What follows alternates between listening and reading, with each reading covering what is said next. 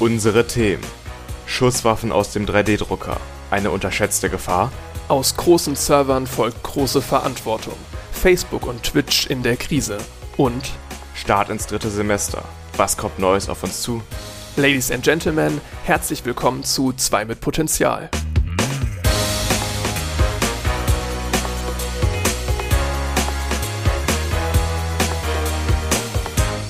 Folge 15. An meiner Seite ist Jan. und mein Name ist Max. Hallo.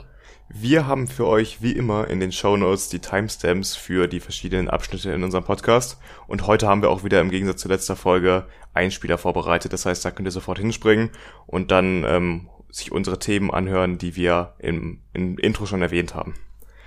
Was gibt's Neues bei dir? Wir hatten jetzt zum ersten Mal seit Ewigkeiten eine Woche frei. Wir haben dem lange entgegengefiebert. Und jetzt schon ist es wieder vorbei. Es hat gerade erst angefangen Schlimm, ne? und wie es angefangen hat, ist es auch schon wieder zu Ende, weil wir jetzt ab seit dem 11. Oktober wieder im dritten Semester sind, also mitten in der Vorlesungszeit. Man muss dazu sagen, es geht erstmal langsam los. Ne? Ähm, so die ersten Wochen sind vergleichsweise entspannt. Ersten Wochen würde ich jetzt nicht sagen, die erste Woche ist noch Die erste entspannt. Woche, ja, vielleicht. Ja, Ja, nächster geht ja wieder das Praktikum los. In, ich glaube, das Informatik- und E-Technik-Praktikum müssen wir uns reinhängen.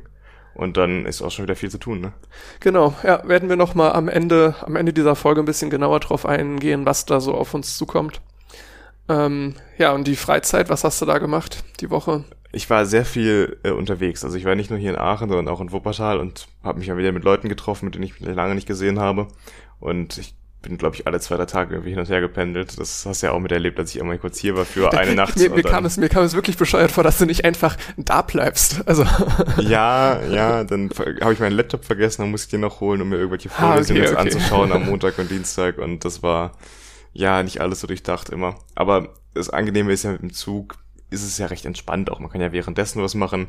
Zum Beispiel habe ich auf einer Zugfahrt hier für den Podcast recherchiert und äh, hatte dann für mein Thema heute, es geht ja auch um Schusswaffen, die ganze Zeit Bilder in Artikeln von Schusswaffen offen und halt von 3D gedrückten Schusswaffen.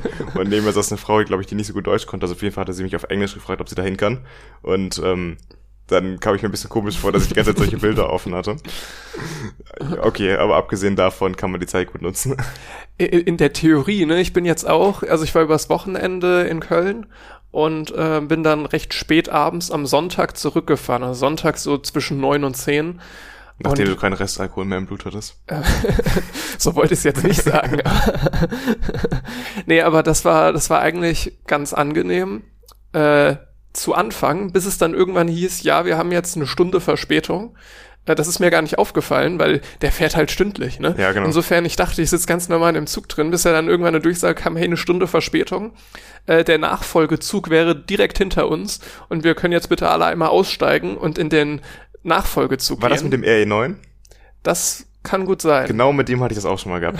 Exakt die gleiche Situation. Ich glaube, da musste ich, wo war das denn nochmal? Düren. Düren oder bei mir war es vielleicht noch ein bisschen danach, aussteigen und dann den nächsten nehmen. Ja, und das, Das das, Problem war, anscheinend öfter. da hast du halt wirklich so eine Völkerwanderung. Ja. Ne? Also es sind hunderte Menschen. Das ist krass, wie viel in so einen Zug passen, ne? Ja. Immer wenn ich Freitagnachmittags oder so in Köln stehe, um meinen Anschlusszug zu bekommen, nach Wuppertal, stehen da hunderte Leute und dann hast du auch schon mal so einen Gleiswechsel oder sowas, ne? Alter, die Leute schlagen sich da die Treppen runter und die nächsten, beim nächsten Gleis wieder hoch. Das ist unfassbar. und, und jetzt kam noch erschwerend hinzu, dass der RE9 schon wirklich voll war. Mhm. Also ich habe tatsächlich keinen Sitzplatz mehr gekriegt, bei was bei so einen 45 Minuten bis Stunde Zugfahrt schon gar nicht so toll ist. nee. Ähm, und dann äh, nochmal in einen Zug, wo auch schon wieder Leute sitzen. Ja. Äh, ich habe insofern Glück gehabt, weil ähm, da wurden dann natürlich Sitzplätze nochmal neu vergeben und diesmal hatte ich dann einen erwischt. Aber ähm, es war richtig voll. Also selten so voll erlebt und halt Sonntag zwischen neun und zehn. Was machen die Aber die Leute? Leute fahren jetzt zurück, wenn die, wie ich jetzt am Wochenende irgendwie in die Heimat fahren, öfters mal, dann ist es halt normal, entweder Freitagnachmittags oder dann halt Sonntagnachmittags in den Zug zu steigen und rüber zu fahren, ne? alle, alle, die irgendwen besuchen oder so. Ne? Das Aber jetzt auch, so pendeln tut da ja keiner um die Aber wenn du so Uhrzeit. wöchentlich pendelst, dann ist es dann eine wöchentliche ja. Pendlerzeit. Ja. Also ja, könnte, könnte hinkommen. Freitagnachmittags ist auch mal brutal. Mhm. Und das mache ich auch öfter. Nee, äh, was ist deine Taktik, um in den Zug am besten reinzukommen, um noch einen Sitzplatz zu bekommen? Das ist die Frage. Also, naja, Taktik ist da sehr relativ, ne? Also ich sag mal, jetzt bei den Zügen, die ich gut kenne, äh, sei es jetzt zum Beispiel die S-Bahn bei mir in der Heimatstadt, ähm, da weiß ich tatsächlich in, also die besteht immer aus zwei, zwei Waggons quasi. Mhm. Äh, da, da ist immer einer sehr leer und einer sehr voll, das weiß man irgendwann, mhm. äh, weil der halt in einem Bahnhof, in dem größten Bahnhof so hält, dass alle in den gleichen Waggon einsteigen in der Regel. Und da kann man sich dann natürlich bewusst hinstellen. Aber jetzt bei den Zügen, die ich äh, nicht regelmäßig fahre, ähm, also ich würde sagen, ich habe da keine Taktik. Also ich bin ja wirklich öfter am Kölner Hauptbahnhof und muss mich da irgendwie um Sitzplätze bemühen. Und jedes Mal ist es eigentlich so, dass man in der App gucken sollte, an welchem Gleisabteil hält er, weil da steht ja immer A bis F oder sowas. Und dann steht A bis C dann kann man sich ja schon mal dahin orientieren. Und meistens ist es gar nicht so gut, in die letzte oder erste Tür einzusteigen, weil da, ähm, wenn die Leute zum Beispiel zu weit standen, ähm, dann laufen alle die nicht, äh, wo der Zug nicht gehalten hat, hin zu dieser einen Tür, entweder am Anfang oder am Ende des Zugs, um da einzusteigen. Das ist ein Problem. Oder natürlich nicht an Treppen etc., weil da auch immer viel zu viele Leute hinkommen. Am besten ist es meiner Erfahrung nach so zwei, drei Türen von rechts oder links, vom Ende oder vom Anfang des Zuges und dann sich möglichst seitlich an den Zug ranstellen, um dann so reinzuhuschen in den Zug. weil wenn du frontal vor der Tür stehst und die Leute erstmal aussteigen lässt, dann kommen die Leute von der Seite viel eher als du rein und du bekommst keinen Sitzplatz mehr. Dürfte ich da mal ein Tutorial filmen, wie du das am Bahnhof ja. vormachst und das stellen wir dann auf YouTube? Ich habe letztens auch gehört, auf irgendeiner Messe, auch in Köln, wurde dann äh, so ein Experiment gemacht wie man dann in der Zukunft halt Türen und etc. sowas designen kann für Züge, damit das effektiver gestaltet wird. Da haben dann alle Menschen mit dem Experiment so einen fetten Hut aufbekommen mit einem QR-Code drauf und das wurde von oben gefilmt, wie sich dann halt Menschen in so einer Situation verhalten. Damit so du, Schwarmverhalten. Genau, damit du das Schwarmverhalten nachher analysieren kannst und gucken kannst, wie kannst du das effektiver gestalten. Aber bei dem Thema tatsächlich, was mir immer wieder auffällt, ist jetzt, gerade beim Kölner Hauptbahnhof gibt es ja noch eine zugehörige U-Bahn-Station. Da war ich ähm, nie. Und also wenn du dann da die Treppen runtergehst, kommst du, kommst du zur U-Bahn-Station und ähm, es lohnt sich wirklich, das mache ich jedes Mal, stehen echt viele Leute da, einfach wirklich durchdrängeln, also so ein bisschen festivalmäßig ähm, und gegen, wenn du dann einfach ein bisschen den Bahnsteig da entlang gehst, wird's hinten richtig leer. Also es stehen halt einfach alle vorne, weil alle mhm. vom Hauptbahnhof runtergehen und keiner jetzt irgendwie diesen Eingang von der Straße nimmt. Ähm, das heißt, in der ersten Hälfte massig viel los, zweite quasi nichts. Das meine ich auch mal den Treppen halt am Hauptbahnhof bei den Gleisen. Dass an den Treppen immer die Leute dann stehen bleiben, die sind zuvor dann mehr als 10, 20 Meter weiter zu gehen. Und da wird es am meisten schon leerer. Das ist eine Wissenschaft für sich. Wie viele praktische Tipps hier einfach verpackt werden. Unglaublich. Also dieser, dieser Mehrwert. Das ist jetzt einfach die Erfahrung seit über einem Jahr, die ich gesammelt habe. da kommt man ja nicht drum herum, ne? Ich bin ja froh, wenn demnächst hoffentlich wieder ein Zug durchfährt. Das war ja am Anfang der Fall. Aber der fährt ja seit Monaten nicht keine Ahnung, was da abgeht. Ich vermisse schon tatsächlich das Auto meiner Eltern. Ja, also ich bin mit dem Auto gerade hier. Das ist äh, ganz angenehm, mal ab und zu auch mit dem Auto zu fahren, aber im Zug hat man schon mehr Zeit für andere Dinge. Mhm. Nee, also ich, ich, mir hat auch Autofahren einfach Spaß gemacht, jetzt mal ganz unabhängig davon, wie sinnvoll es ist und ob man es jetzt viel tun sollte oder nicht. Autofahren macht einfach Spaß. ja, das ist auch immer die Debatte mit dem Tempolimit, was eigentlich rational sinnvoll ist. Ja. Heute bin ich aber auch 190 gefahren über die Autobahn, weil es halt einfach auch mal Spaß macht. Ne? Bei gutem Wetter, guter Sicht etc., relativ leere Straße vormittags, dann drückt man auch einfach mal aufs Gas. Ja, ne? ja geht mir tatsächlich ähnlich. Also ich finde auch so ein bisschen, ich wäre auf jeden Fall für ein Tempolimit und so weiter. Ne? Ja. Das ist keine Frage. Und es wäre auch vernünftig, wenn man jetzt für sich als Einzelperson entscheidet, nicht 190 zu fahren. Äh, aber andererseits so, naja, es ist auch. Es geht jetzt, sich halt an dann. Ne? Ja, was, was sowas angeht, ist es halt auch dann, wenn es da keine Regelung gibt, ja, also man kann für eine Regelung sein, auch wenn man sich ohne die Regelung nicht dran halten würde, meiner Meinung nach. Ja. Ähnliches gilt für so eine ja Fleischdebatte. Man neigt ja auch zu so einem, weiß ich nicht, ähm, selbstzerstörerischen Verhalten. Man nimmt ja auch Drogen, obwohl man weiß, dass es nicht gut für einen ist. Also mit Drogen ja. meine ich jetzt Alkohol und Tabak etc. Äh, das ist ja keine Sache, die man eigentlich tun sollte, aber es ist erlaubt und man tut's halt, ne? Und ähnlich ein anderes Beispiel wäre jetzt tatsächlich irgendwie, wenn die Leute Fleisch kaufen und du siehst dann da einmal irgendwie vier Euro und dann gleiches Produkt, nur mit anderer sonst wie Tierschutzsachen äh, für 50 Cent. Ich finde, eigentlich kannst du vom keinen erwarten, dass er jetzt von sich aus sagt, hey, ich zahle jetzt die vier Euro. Da müssen einfach, und das heißt, es ich kann äh, jetzt mal nicht für mich persönlich gesprochen, aber jetzt mal, ich kann Leute verstehen einfach, die sagen, ich kaufe das 50 Cent Ding und bin trotzdem dafür, die Preise zu erhöhen und äh, das gerechter zu gestalten. Also es ist halt einfach nicht meine Verantwortung jetzt, dass ich mich dafür entscheide, das teurere zu kaufen, sondern einfach auf gesetzliche Regelungen warte, weil die braucht es ja ohnehin. Bis vor ein paar Jahren war immer das Argument für Klimaschutz etc., etc., dass jeder Einzelne das Möglichste tun soll weil halt man als Konsument mit seinem Geldbeutel ja auch natürlich große Firmen beeinflussen kann. Das war irgendwie so das vorherrschende Mantra immer. Und ich finde aber, das hat sich in den letzten Jahren so ein bisschen gewandelt. Das ist mehr dahingehend, äh, sie, sie hat sich entwickelt, dass halt mehr Firmen die Verantwortung genommen werden und auch der Gesetzgeber. Und das halte ich eigentlich für eine gute Idee, weil, wie du es gerade sagst, Menschen handeln halt eben nach dem Weg des geringsten Widerstands. Ob es jetzt ist, dass es halt günstiger ist oder eben auch einfach bequemer dann macht man das eben. Autofahren ist auch bequem, eine Bequemlichkeit. Ja. Und deswegen finde ich halt, dass da regulatorische Maßnahmen auf jeden Fall ergriffen werden müssen und nicht nur, dass jeder Einzelne verantwortlich ist. Und wenn sie es halt nicht verantwortlich sich verhalten, dann äh, sind sie am besten, also sind sie halt selbst schuld und ähm, weiß ich nicht, müssen dann mit den Konsequenzen leben. Das ist ja falsch. Wir müssen als Gesellschaft uns gemeinschaftlich einigen mit Gesetzen oder halt, indem wir Firmen in Verantwortung ziehen. Sehe ich genauso, weil dieses ähm, jeder macht das und dann wird das ein Selbstläufer, das ist eine ganz schöne Vorstellung. Aber, es hat aber sich so halt nicht funktioniert bewährt, die, so nee. funktioniert die Welt halt nicht, ne? Ich erinnere mich daran als Ähm, Kind oder in der Schule, ich weiß nicht, in der 8., 9. Klasse hat man das ja auch im Unterricht, irgendwie Klimawandel etc. Da wurde mir das immer gesagt, da ging es dann teilweise so weit, ja, zieh dein Netzteil vom Handyladekabel raus aus der Steckdose, das verbraucht halt Strom, selbst wenn das Handy nicht angeschlossen ist. Mag sein. Mhm. Aber das wird das Klima nicht ändern. Und was noch negativ dazu kommt, wo ich sagen würde, hey, schaut euch, dass ihr euch irgendwie politisch für so Klimasachen einsetzt im weitesten Sinne, aber macht euch wirklich nicht verrückt wegen irgendwelchen Kleinigkeiten, äh, sei es mal der Kaffee-to-go-Becher, sei es mal Der Strohhalm. äh, der Strohhalm. Der verboten ist. Des, deswegen, deswegen braucht man sich nicht verrückt machen. Weil Weil das ist kein schlechter Mensch, wenn man aus dem Strohhalm Nee, trinkt. genau, weil das ist sowas, dadurch wird Klimaschutz direkt mit sowas Negativen assoziiert. Ja. Und sind wir auch mal ganz ehrlich, ob man jetzt einmal aus dem Strohhalm trinkt oder nicht, ist wirklich egal. Also, ja, es geht um das große Ganze und nicht um deine einzelnen Entscheiden, die Entscheidungen. Die kann man machen und das ist löblich, wenn man jetzt irgendwie meint, dadurch ein reineres Gewissen zu ja haben. auch- das ist okay. Es gibt verstehe Dinge, ich. die einen größeren Einfluss haben, wie zum Beispiel Flugreisen etc. Da kann man sich schon die Gedanken machen, muss ich jetzt fliegen oder kann ich auch mit dem Zug fahren? Das stimmt, das, das wäre ein Fall, wo es okay ist. Aber wo ich sogar auch sagen würde, je nachdem, äh, muss man jetzt auch nicht mega ein schlechtes Gewissen beim Fliegen haben. Wenn man das nicht zu oft macht, klar. Genau. Aber wenn man Mhm. jetzt halt ähm, jeden, jedes äh, Jahr einmal in Urlaub fährt oder fliegt eben, dann kann man sich halt schon überlegen, muss ich Ja. einen jährlichen Urlaub jetzt mit dem Flugzeug machen oder kann ich den auch mit dem Zug machen? Die, die Message, die ich damit jetzt sagen möchte, ist nicht, hey, scheiß auf Klimaschutz, sondern behaltet das große Ganze in Auge und macht euch nicht fertig wegen irgendwelchen Kleinstaktionen, weil genau dadurch wird Klimaschutz mit negativen Dingen assoziiert. Genau.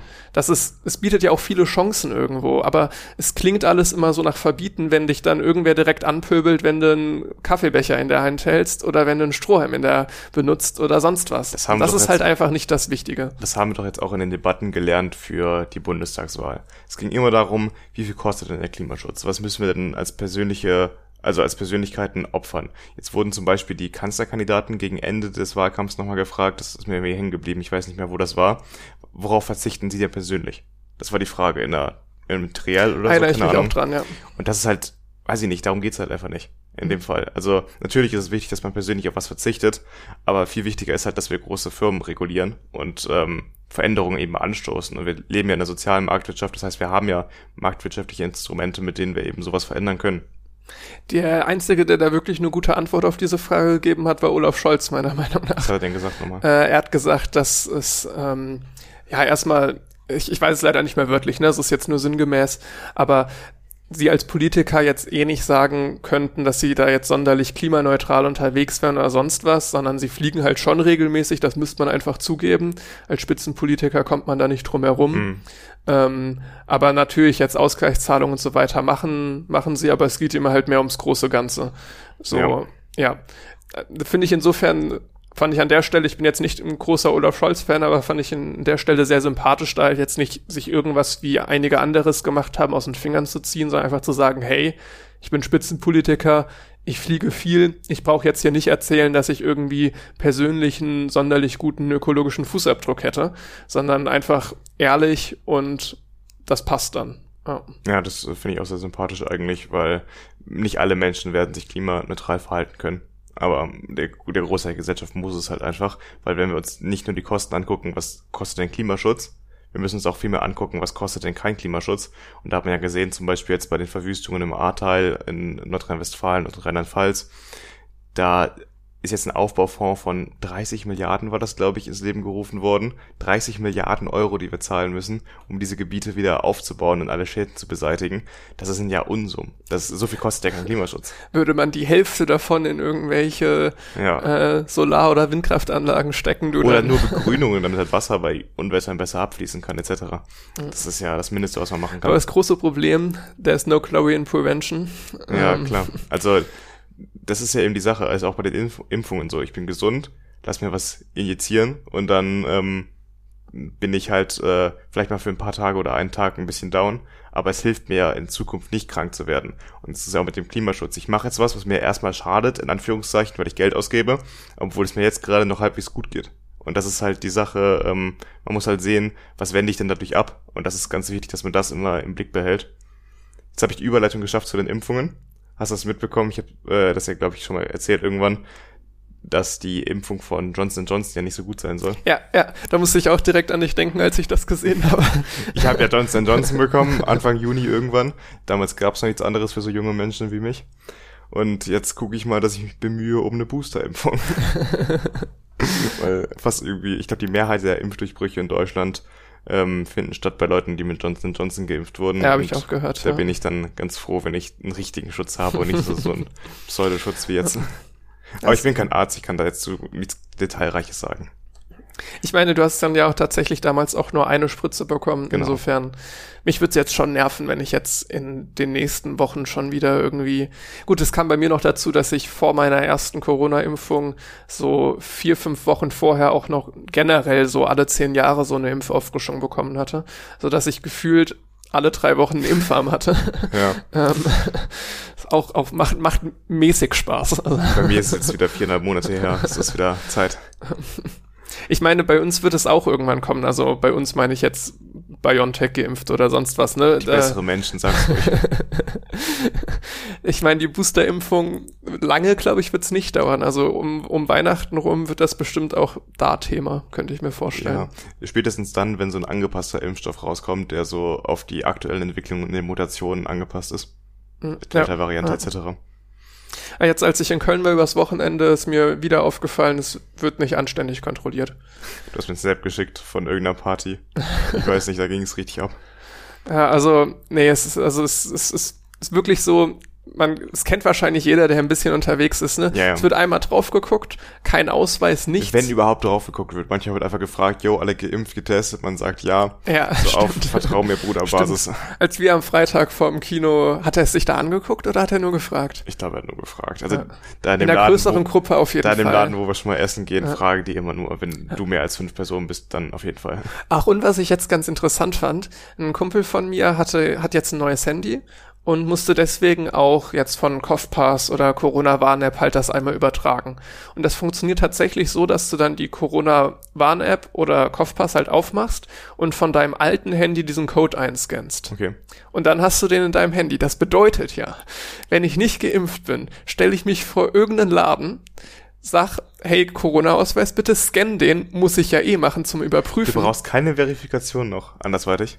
Ich meine nicht. So wie wow. er es, also ich bin mir nicht sicher, aber so wie er es erzählt hat, braucht er die nicht. Weil eigentlich musst du ja immer einen Ausweis dazu zeigen. Ja, genau. Also ich hätte jetzt gedacht, das musst du wieder irgendwie zum, einer, Über, zum Übertragen Apotheke nicht. machen, keine Ahnung. Zum Übertragen nicht, aber bei okay. der Kontrolle musst du ja eigentlich einen Ausweis zeigen ja. und würde das auch passieren, dann wäre es ja egal. Genau. Also das, das ist schon noch sein Name. Du, ne? Wie oft hast du deinen Ausweis vorgezeigt? Einmal. Also ich nur bei den Klausuren hier. Und äh, einmal und Mensa. Jedes Mal Mensa. Ach stimmt, ja, genau. Ja, ähm, Mensa auch. Also an der Uni macht man das schon sehr gewissenhaft, aber alles, was privatwirtschaftlich ist, ja. ist vollkommen egal. Privatwirtschaftlich wurde einmal richtig kontrolliert im Sinne von eingescannt, nicht nur drauf geguckt und Ausweis. Auch im Kino war das letztens wieder so, draufgeklickt, ja, ich muss es einmal hoch und runter scrollen, um zu gucken, dass es kein Screenshot ist. Ja, toll, aber heißt ja immer noch nicht, dass er echt ist. Ja. Oder mir gehört. Also, wie schnell man so eine Handy-App gebaut kriegt, ja. die genauso aussieht und wo er einmal hoch und runter scrollen kann. Ähm, Ja. Und tatsächlich, das, das muss ich eigentlich, dem muss ich eigentlich nochmal nachgehen, ob das stimmt, dass ich tatsächlich die, das Übertragen machen kann, indem ich es einfach einmal einscanne. Dann mal steht zwar noch der. Name des Übertragenen da drin, ne? aber das reicht halt für fast alles. Absolut. Ähm, und dann ist das ja so eine, also das, wenn du dich wirklich vor irgendeinen Laden stellst, weil genau ein Scan ja der Kontrollvorgang ist, dann kann ich ja tausend Impfpässe sammeln. Also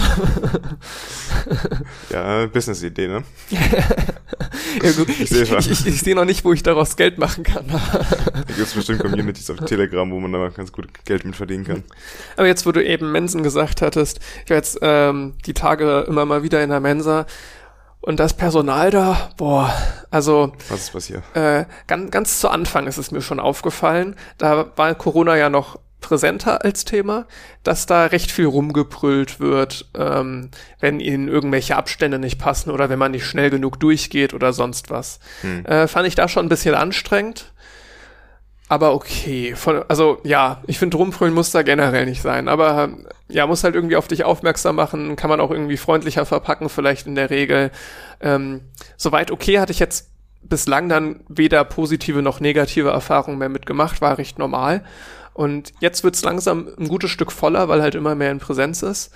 Äh, und jetzt war ich wieder da und ähm, ging dann direkt eine Schlange, direkt hinterm Eingang ging die los. Ich bin reingegangen, wurde dann halt auch Impfpass und Ausweis kontrolliert und dann werde ich von hinten angebrüllt, ich soll doch weiter durchgehen. Und dann meinte ich, ja, hier ist aber die Schlange. Also wenn ich jetzt durchgehe, ich kann mich jetzt eiskalt vordrängeln. Ja, ähm, und da meinte ich, ja, äh, ich, sie wüssten nicht, warum hier eine Schlange ist. Äh, wofür wäre denn hier die Schlange? Hat sie mich dann gefragt. Dann meinte ich, ja, also ich, war, Weiß ich ich, nicht. ich war ein bisschen perplex, aber ich meinte, ähm, fürs, fürs, E- fürs Essen?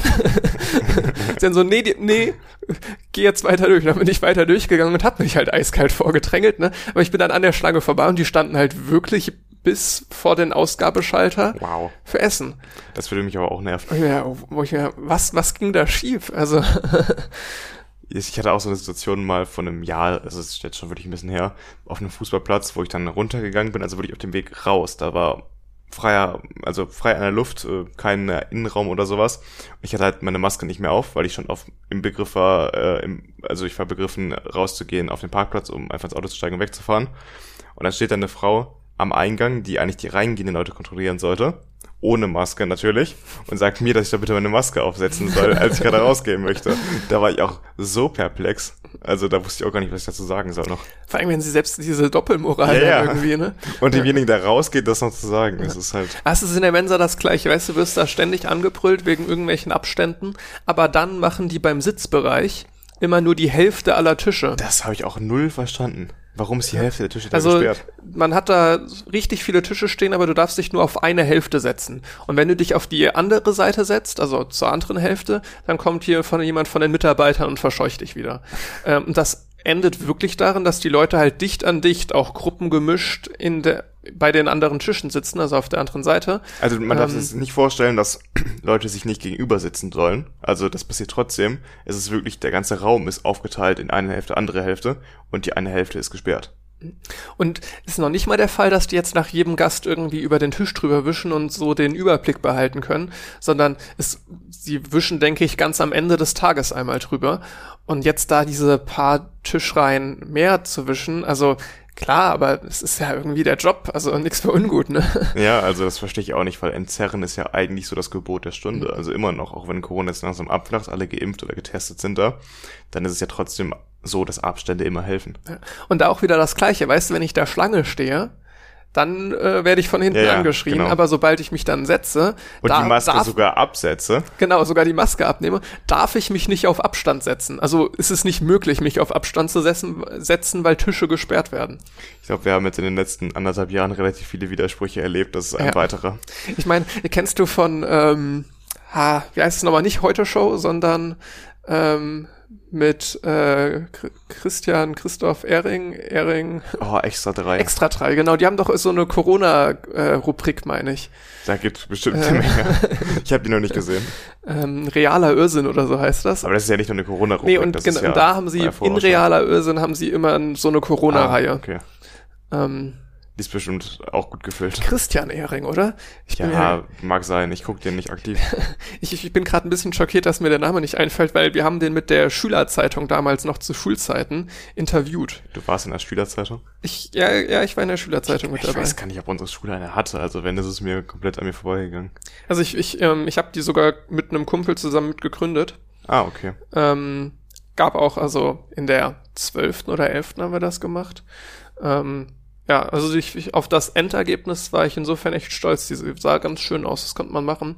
Was halt nur ein bisschen schade ist und warum wir es dann auch nicht länger, länger durchgezogen hatten, war halt, ähm, du suchst halt schon nach Leuten, die da Lust haben, was zu mhm. schreiben. Das ist nicht ganz leicht. Und wenn, dann sind sie wahrscheinlich nicht zuverlässig, weil du sie halt nicht bezahlst. Ja, das, das ging sogar, aber es waren halt aber in erster Linie so Fünftklässler dran interessiert. Und Wo dann die Eltern vielleicht auch gesagt haben, yo, mach mal mit da. Ähm, ja, das, ich, die hatten sogar Engagement da, weißt, weißt du, wir waren da eine nette Truppe, haben uns da getroffen, ähm, so war eine gute Atmosphäre da eigentlich.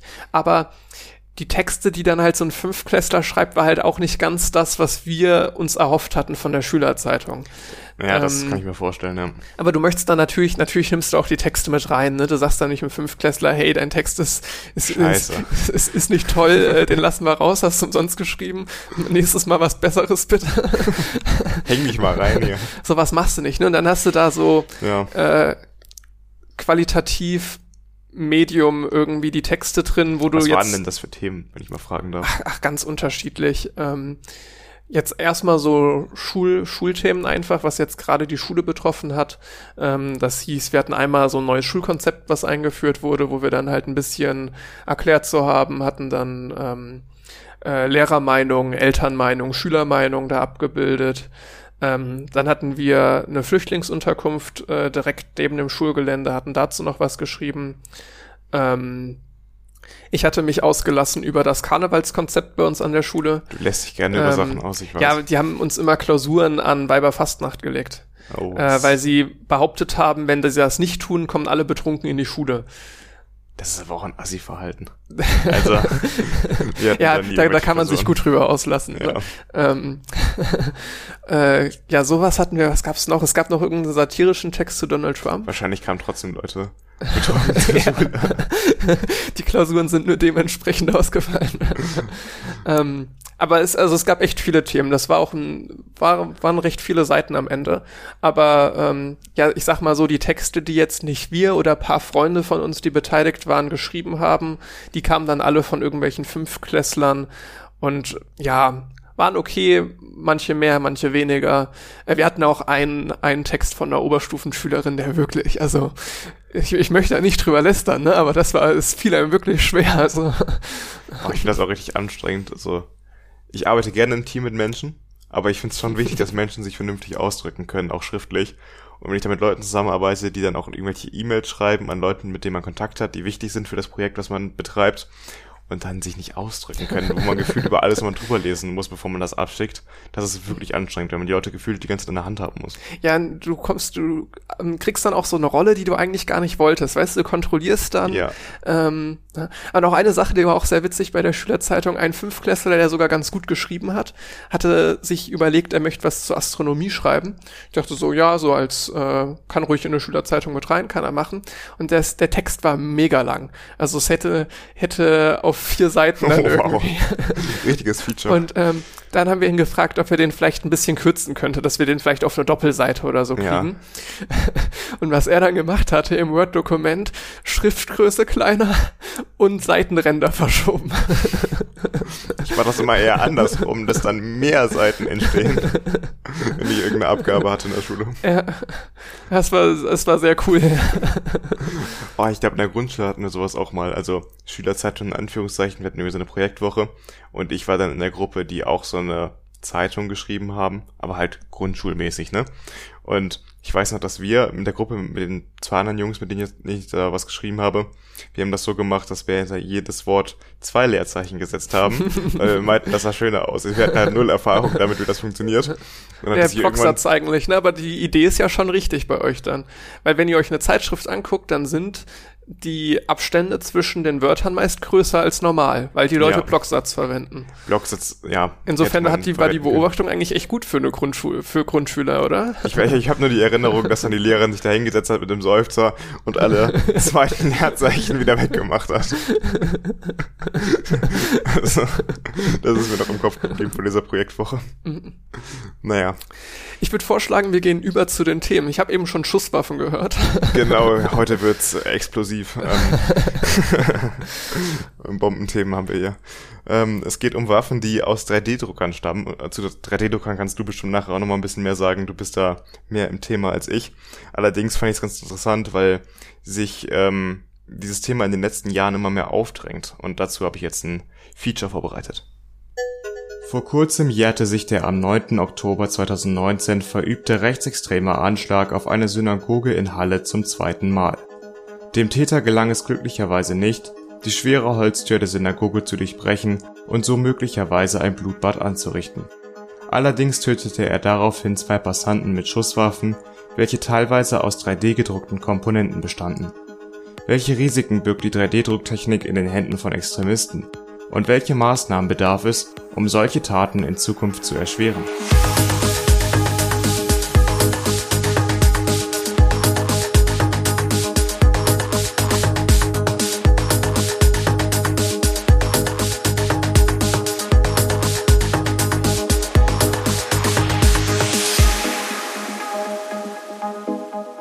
Beim 3D-Druck wird Material, meist flüssiger Kunststoff, schichtweise übereinander aufgetragen. Dabei wird der Drucker über einen Computer angesteuert, sodass komplexe sowie robuste Formen erzeugt werden können. Seit 2013 sind Waffen aus dem 3D-Drucker ein Thema in der Öffentlichkeit. Damals stellte der Texaner Cody Wilson Pläne für eine einschüssige Plastikpistole namens Liberator, zu Deutsch Befreier, ins Internet. Die Gefahr wurde vor allem darin gesehen, dass diese Waffen nicht von klassischen Metalldetektoren erkannt werden würden. Das Netzwerk Deterrence Dispensed bietet seinen Mitgliedern die Möglichkeit, solche Baupläne und die Bilder von fertigen Waffen auszutauschen. Der Gründer nannte sich Jay Stark 1809. Er verstarb vor kurzem im Alter von 28 Jahren. Die von ihm entwickelte Waffe FGC-9 designte er speziell für den europäischen Raum, um die Beschaffung der Bauteile zu erleichtern. Der Name FGC steht für Fuck Gun Control und die 9 für 9 mm Munition. Dieser Name weist auf die vorherrschende Mentalität in diesen Gruppierungen hin, in denen das staatliche Machtmonopol nicht anerkannt wird und man sich für lockere Waffengesetze stark macht. Ein weiteres Indiz dafür offenbart sich beim Blick auf die Widmung aus einer Bauanleitung für Munition, wo es heißt, im Andenken an jene, die hoffnungslos und entwaffnet gestorben sind. Die Waffe FGC-9, ein halbautomatischer Karabiner, lässt sich zu 80% ausdrucken. Die restlichen Teile kann man legal erwerben. Auf diese Weise ging auch der Attentäter von Halle vor. Er beschaffte sich die nicht gedruckten Teile aus Online-Shops sowie über eBay.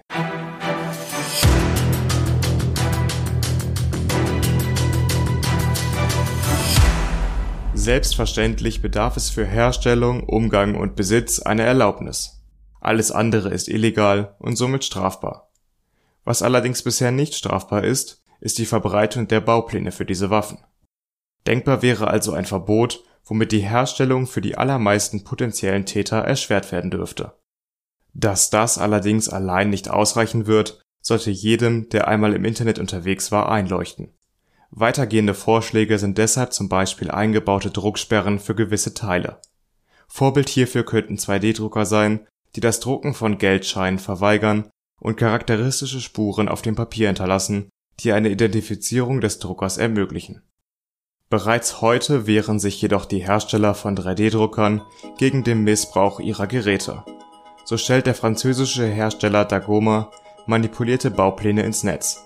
Die falschen Dokumente sehen den echten zum Verwechseln ähnlich, die Waffen sind allerdings nicht zu gebrauchen. Auch wenn der Bau dieser Schusswaffen momentan noch recht aufwendig und kostenintensiv ist, könnte sich das in Zukunft schnell ändern. Es müssen also zwangsläufig präventive Maßnahmen ergriffen werden, um Anschläge wie jenen in Halle zu verhindern.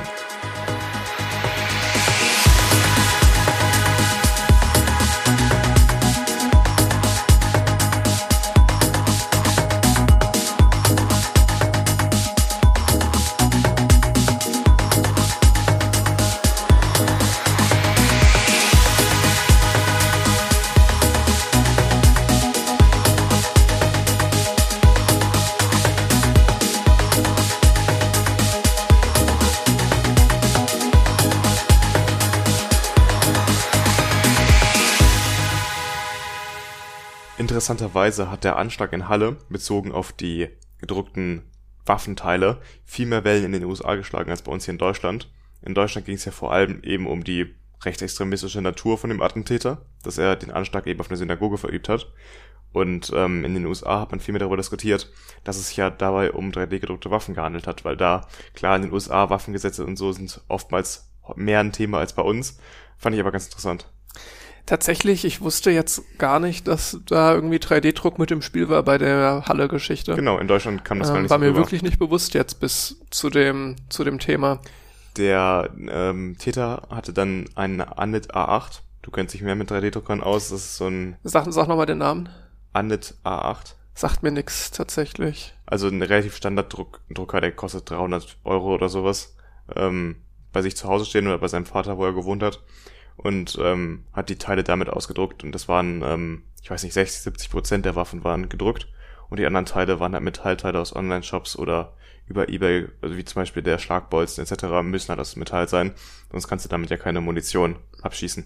Was mich ein Stück weit wundert, jetzt dadurch, dass das in den USA so Wellen geschlagen hat, ich kenne mich mit den Waffengesetzen in den USA überhaupt nicht aus, aber kommt da nicht eh jeder an eine Waffe?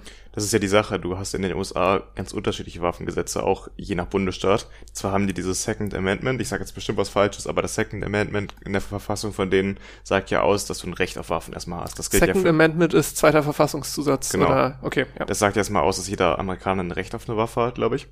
Und dann, aber wie das genau ausgestaltet ist, das hängt ja von den Bundesstaaten ab. Und es gibt ja Bundesstaaten, in denen du offene Waffe tragen darfst, wirklich ein Sturmgewehr, alles Mögliche. Und zum Beispiel in Washington ist es ja, glaube ich, so, dass du die nicht offen tragen darfst und ich glaube auch Sturmwaffen verboten sind und du nur halt zum Beispiel Pistolen oder sowas haben darfst. Das heißt, da gibt's große Unterschiede einfach. Und trotzdem haben die halt Angst, auch wenn du die legal beschaffen kannst, dass du äh, halt frei drucken kannst, was du möchtest, weil und dann auch da keine Seriennummer keine mehr Seriennummer, hast, keine Rückverfolgbarkeit, keine Regulierung. Es gibt ja in vielen Bundesstaaten mittlerweile auch so einen ähm, Background-Check, wo du ähm, den, äh, wenn du eine Waffe kaufen möchtest, erstmal einen Check brauchst, ob du eine Gewaltvergangenheit hast, irgendwelche Vorstrafen etc. Und das kannst du ja auch nicht machen. Wenn du die ausdruckst, dann ist es halt absolut unreguliert. Mhm. Und das hat da auch Diskussionen ausgelöst und sollte eigentlich auch in Deutschland Diskussionen auslösen. Gerade in Deutschland, wo ja, ja. die Waffen, also klar, natürlich, ich sehe das Problem mit den keine Background-Checks, keine Seriennummern und so weiter, aber im Vergleich zu Deutschland, wo ja bisher man im Vergleich zumindest mal nicht so einfach an eine Waffe rankommt. Oh, ich denke mal sogar, dass es gar nicht so schwer ist, oder? Glaube ich auch, aber ähm, im, im, Vergleich zu Amerika ja. auf jeden Fall. Also es ist es ist schon auch schwieriger an eine Waffe ranzukommen, als jetzt irgendwie an Drogen zu kommen, äh, würde ich vermuten. Ja, also zumindest was so leichte Drogen angeht, die kannst du also auf der Straße ja. kaufen, du kannst jetzt keine Waffe auf der Straße kaufen. Allerdings gibt es so Sachen wie das Darknet, da kannst du ja recht einfach irgendwas bestellen. Ja, auch wenn da natürlich immer das Risiko ist, ne? Also ich könnte mir vorstellen, dass da viele Sachen auch einfach nicht ankommen, weil Klar. Äh, Anzeigen, wenn deine illegal gekaufte Waffe nicht ankommt, schwierig. Aber jemand jetzt zum Beispiel, der ein Extremist ist und halt einen Anschlag plant, dem ist Geld ja erstmal egal. Das ist ja eben der Punkt, für die Leute interessiert, ist ja nicht mehr, was die ja ausgeben dafür. Wenn du eh planst, vielleicht dich danach selbst zu erschießen oder sowas, dann gibst du halt dein Geld aus dafür. Und ja. äh, ich glaube, dementsprechend könnte es sogar einfacher sein, weil du weniger Know-how brauchst, wahrscheinlich eine Waffe im Darknet zu bestellen, als sich selbst eine zu drucken. Also ich glaube, es bedarf schon viel kriminelle Energie, jetzt die Waffen wirklich zu drucken oder so Baupläne herzustellen, weil damit ja ein enormer Aufwand auch verbunden ist. Ich habe jetzt seit anderthalb Wochen einen 3D-Drucker ähm, insofern war das Timing jetzt von dem, von dem Thema ganz gut. Ich habe das irgendwo beim Spiegel gehört, die hatten jetzt auch eine Reportage dazu äh, oder einen Artikel dazu geschrieben, hinter einer Paywall leider. Äh, also kann man sich jetzt nicht durchlesen. Ähm, einfach so. Und das hat aber ganz gut dazu gepasst, dass du eben den 3D-Druck hast und deswegen bin ich auf das Thema gekommen. Äh, wo du eben meintest, Know-how und so weiter. Ich kann ja mal kurz davon berichten, wie das jetzt bei mir lief, als ich den so, wie leicht, wie schwierig ist das tatsächlich. Also sagen, nicht Waffen zu drucken, das hat man nicht, nicht, nicht Waffen zu drucken, das habe ich nicht probiert, sondern naja, also was ich auf jeden Fall schon mal sagen kann, wenn man einen funktionstüchtigen 3D-Drucker hat, der das erste Setup ist alles gemacht und man hat schon mal erfolgreich eine kleine Spielfigur gedruckt, was weiß ich, ähm, dann ist es überhaupt kein Problem mehr, eine Waffe zu drucken. Also nicht, weil ich das ausprobiert hätte, sondern einfach, weil du downloadest dir dann irgendwann die Datei, die du drucken möchtest, dann sagst du Druck starten und dann klappt das. Ja. Also da kann man, wenn das Ding erstmal steht, kannst du eigentlich nicht mehr viel falsch machen. Jetzt weiß ich natürlich nicht, wie das ist mit irgendwelchen Sachen verschrauben oder sonst das ist was. die Schwierigkeit, so diese Waffen bestehen ja halt nur zu etwa drei Vierteln aus Plastik. Der Rest muss ja gekauft werden und dann auch zusammengeschraubt werden, so dass es ja auch alles funktioniert. Wenn du dich daran erinnerst, der Attentäter von Halle hat auch immer wieder Probleme gehabt mit seinen Schusswaffen. Das ist ja auch der Grund, warum er zum Beispiel nicht in die Synagoge reingekommen ist, klar, wegen der sicheren Tür. Allerdings auch, weil die Waffen immer wieder Ladehemmungen hatten. Der hat ja auch mehrere dabei gehabt und äh, dann hat die eine nicht funktioniert, hat er die andere benutzt. Und die haben halt eben nicht sauber funktioniert. Die Leute, die dann solche Waffen ausdrucken und selbst zusammenbasteln, haben ja keine Büchsenmacher-Ausbildung oder so. Die wissen ja nicht genau, wie das geht. Und bei Waffen reichen schon kleine Ungenauigkeiten, dass die halt eine Ladungshemmung hat, Lad Ladungshemmung hat oder halt nicht feuert im, im Zweifel. Aber durch diese vorgefertigten Dateien, die du dann da halt kriegst, ja. Das macht es, äh, ja, was das Drucken angeht, recht einfach. Zusammenbau kann ich schwierig einschätzen, wie schwierig das ist. Also ob das jetzt wirklich am fehlenden Know-how liegt, dass die nicht gut funktioniert haben, oder ob es halt auch einfach daran liegt, so, dieses Plastikmaterial ist halt auch nicht unbedingt dafür jetzt gemacht, eine Waffe am Ende zu werden ob vielleicht da einfach das Problem lag, dass sie dann am Ende nicht richtig funktioniert. So Waffen wie der Liberator, der da 2013 von Cody Wilson entwickelt wurde, der hat nur einen Schlagbolzen aus Metall, der Rest ist wirklich reines Plastik und ähm, die zerlegt sich ja auch komplett nach dem Schuss. Also nach einem Schuss ist sie in alle Teile zersprengt. Die Sache ist aber, das Plastik wird ja immer widerstandsfähiger. Jetzt aktuell hält das noch nicht viel aus. Das hält vielleicht ein paar Schüsse aus, aber das wird irgendwann auch ähm, nachgeben. Aber die Entwicklung ist ja in der Materialwissenschaft geht ja eher dahin, dass diese Dinge immer stabiler werden, widerstandsfähiger. Und ich mir deswegen auch vorstellen kann, dass in den nächsten Jahren das Problem eher zunimmt. Tatsächlich, ähm, am Anfang drucken die meisten ja immer so, das erste, was man druckt, ist PLA. Ähm, das ist eigentlich ein ganz schönes Material. Das Problem ist da nur, dass es null hitzebeständig eigentlich. Okay. Ähm, das heißt, ich könnte mir vorstellen, für eine Schusswaffe ungeeignet, außer es ist halt wirklich eine Einschusswaffe. Ähm, was es jetzt mittlerweile auch schon viele in der Heimanwendung drucken, da kenne ich auch paar bei mir aus dem Wohnheim, die drucken mit ABS und das ist schon mal ein gutes Stück hitzebeständiger. Also wenn du irgendwas machst, ähm, das, das drucken deswegen einige damit, weil es ist so ein Ding, dass die Leute ihre 3D-Drucker irgendwie tunen, ähm, irgendwelche Veränderungen vornehmen und natürlich arbeitet der 3D-Drucker mit hohen Temperaturen und wenn du da jetzt irgendwas dran tunen möchtest, dann brauchst du Material, was hohe Temperaturen aushält. Dementsprechend musst du auch Dinge dann drucken, die hohe Temperaturen aushalten. Ähm, und da kam halt dieses ABS als neues Material dann dazu.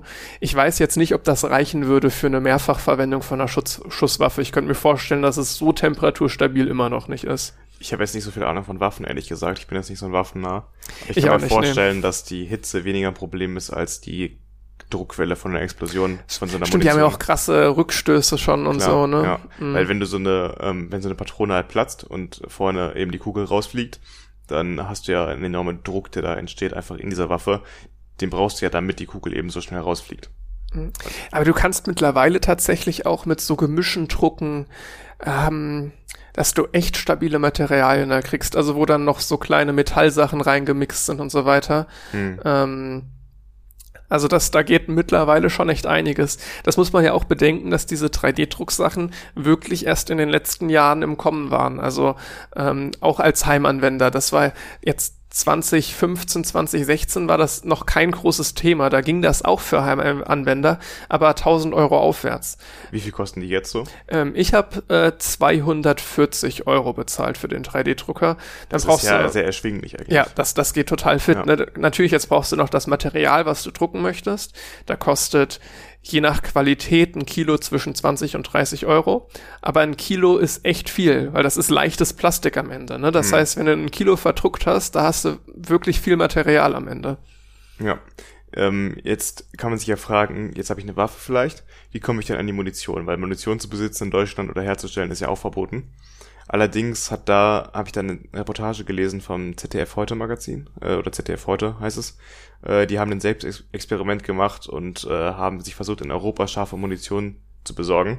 Und du kannst halt alle nötigen Bauteile problemlos online bei Versandhändlern oder anderswo im Internet bestellen. Du kannst wirklich Patronenhülsen und ähm, aus verschiedenen Kartuschen den, das Sprengmaterial, der Sprengstoff, kannst du auch quasi zweckentfremden aus anderen Objekten, aus anderen Vorrichtungen, die eigentlich irgendwas anderes sprengen sollen, zum Beispiel Airbags oder so, keine Ahnung was. Auf jeden Fall ähm, kann man das quasi zweckentfremden und damit halt wirklich scharfe Munition bauen, die äh, du zum Beispiel in so einer 9 mm Waffe einsetzen kannst. Und die haben mit zum Beispiel 75 Schuss das Material für 75 Schuss sich bestellt und das Ganze hat nur 78 Euro gekostet.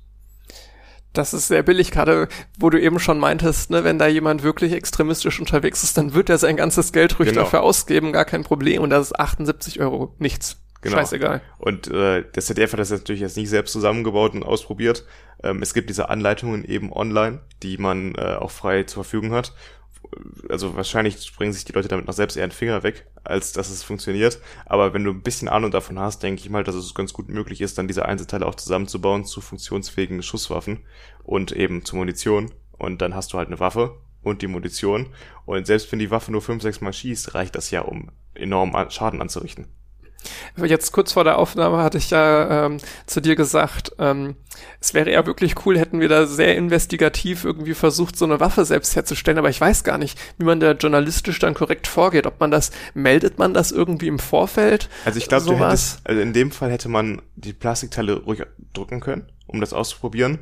Der Zusammenbau wäre dann genau, das Problem, wie das ZDF ne? das jetzt gemacht hat, eben die Munition dann nicht zusammenzubauen, ähm, hätten wir dann auch so machen müssen, eben jetzt nicht die Metallteile bestellen und die noch da reinbauen in den Schlagbolzen etc., mhm. sondern wirklich nur mal die Plastikteile ausdrucken. Aber äh, gut, Plastikteile ausdrucken ist dann schon eigentlich lame, ne? Also natürlich können wir Plastikteile ausdrucken, guess what? Ja, ist halt lame, aber ja. halt legal, ne? Und das andere ist halt illegal.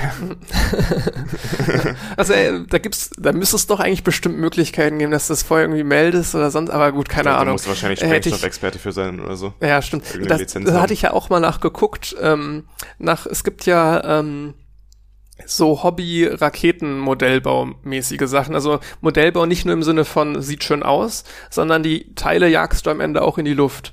Ähm, Mit Brause und nicht, nicht mit Brause, sondern tatsächlich, äh, also da kannst du dann wirklich äh, Triebsätze kaufen, die du da reinmachst, äh, die du dann anzündest und dann äh, ähm, hast du dann genau dokumentiert, wie viel Rückschluss die erzeugen und wie viel mhm. Gewichte damit wie hoch kriegst und so weiter.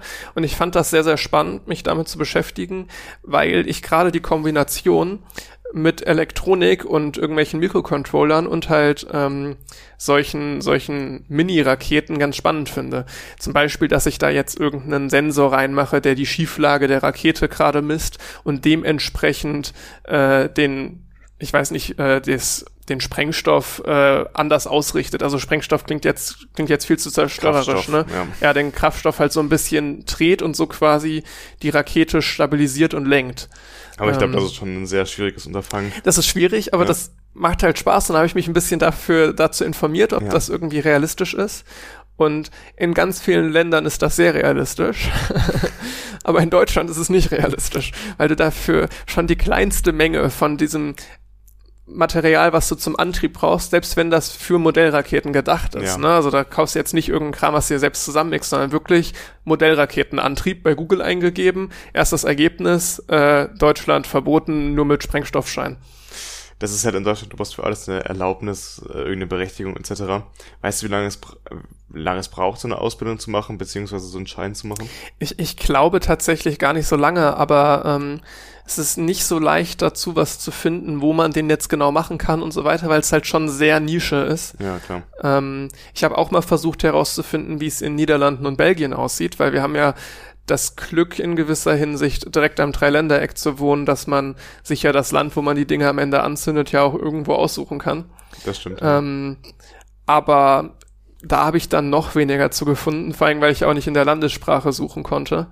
Ähm, ja, das macht es auf jeden Fall schwieriger. Ja. ja. und dann halt mit so einem Nischenthema so richtig klar und dann habe ich die Idee einfach beerdigt, weil ist auch eh relativ kompliziert, ne?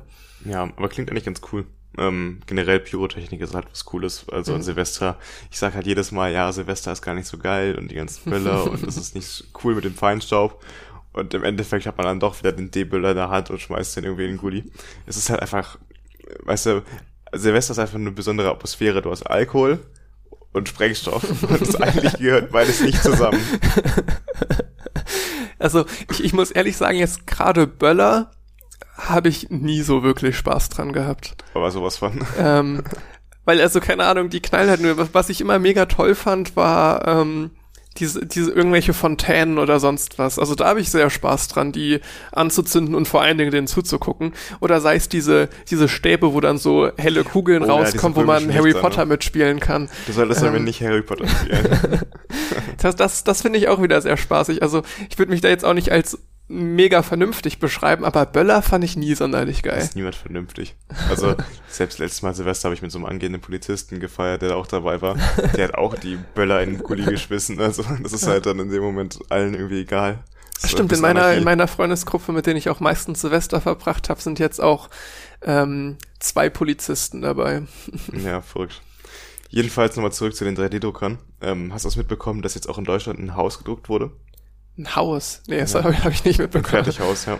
Das ist ganz interessant. Da drückt man halt dann wirklich mit Beton. Das sieht äh, ganz cool aus. Das hat eine große Fläche und ähm, so ein Betonschlauch mit so einer Spritzvorrichtung und der fährt dann auf diesem Grundriss das Ganze halt ab und lässt dann auch direkt Aussparungen für Steckdosen und Leitungen nachher in dem Gebäude. Und das geht, glaube ich, innerhalb von zwei, drei Tagen, dass du so ein komplettes Haus drucken kannst im, im Beton. Während halt du, wenn du ein richtiges Haus baust, ein Fertighaus, dauert, dauert das halt Wochen.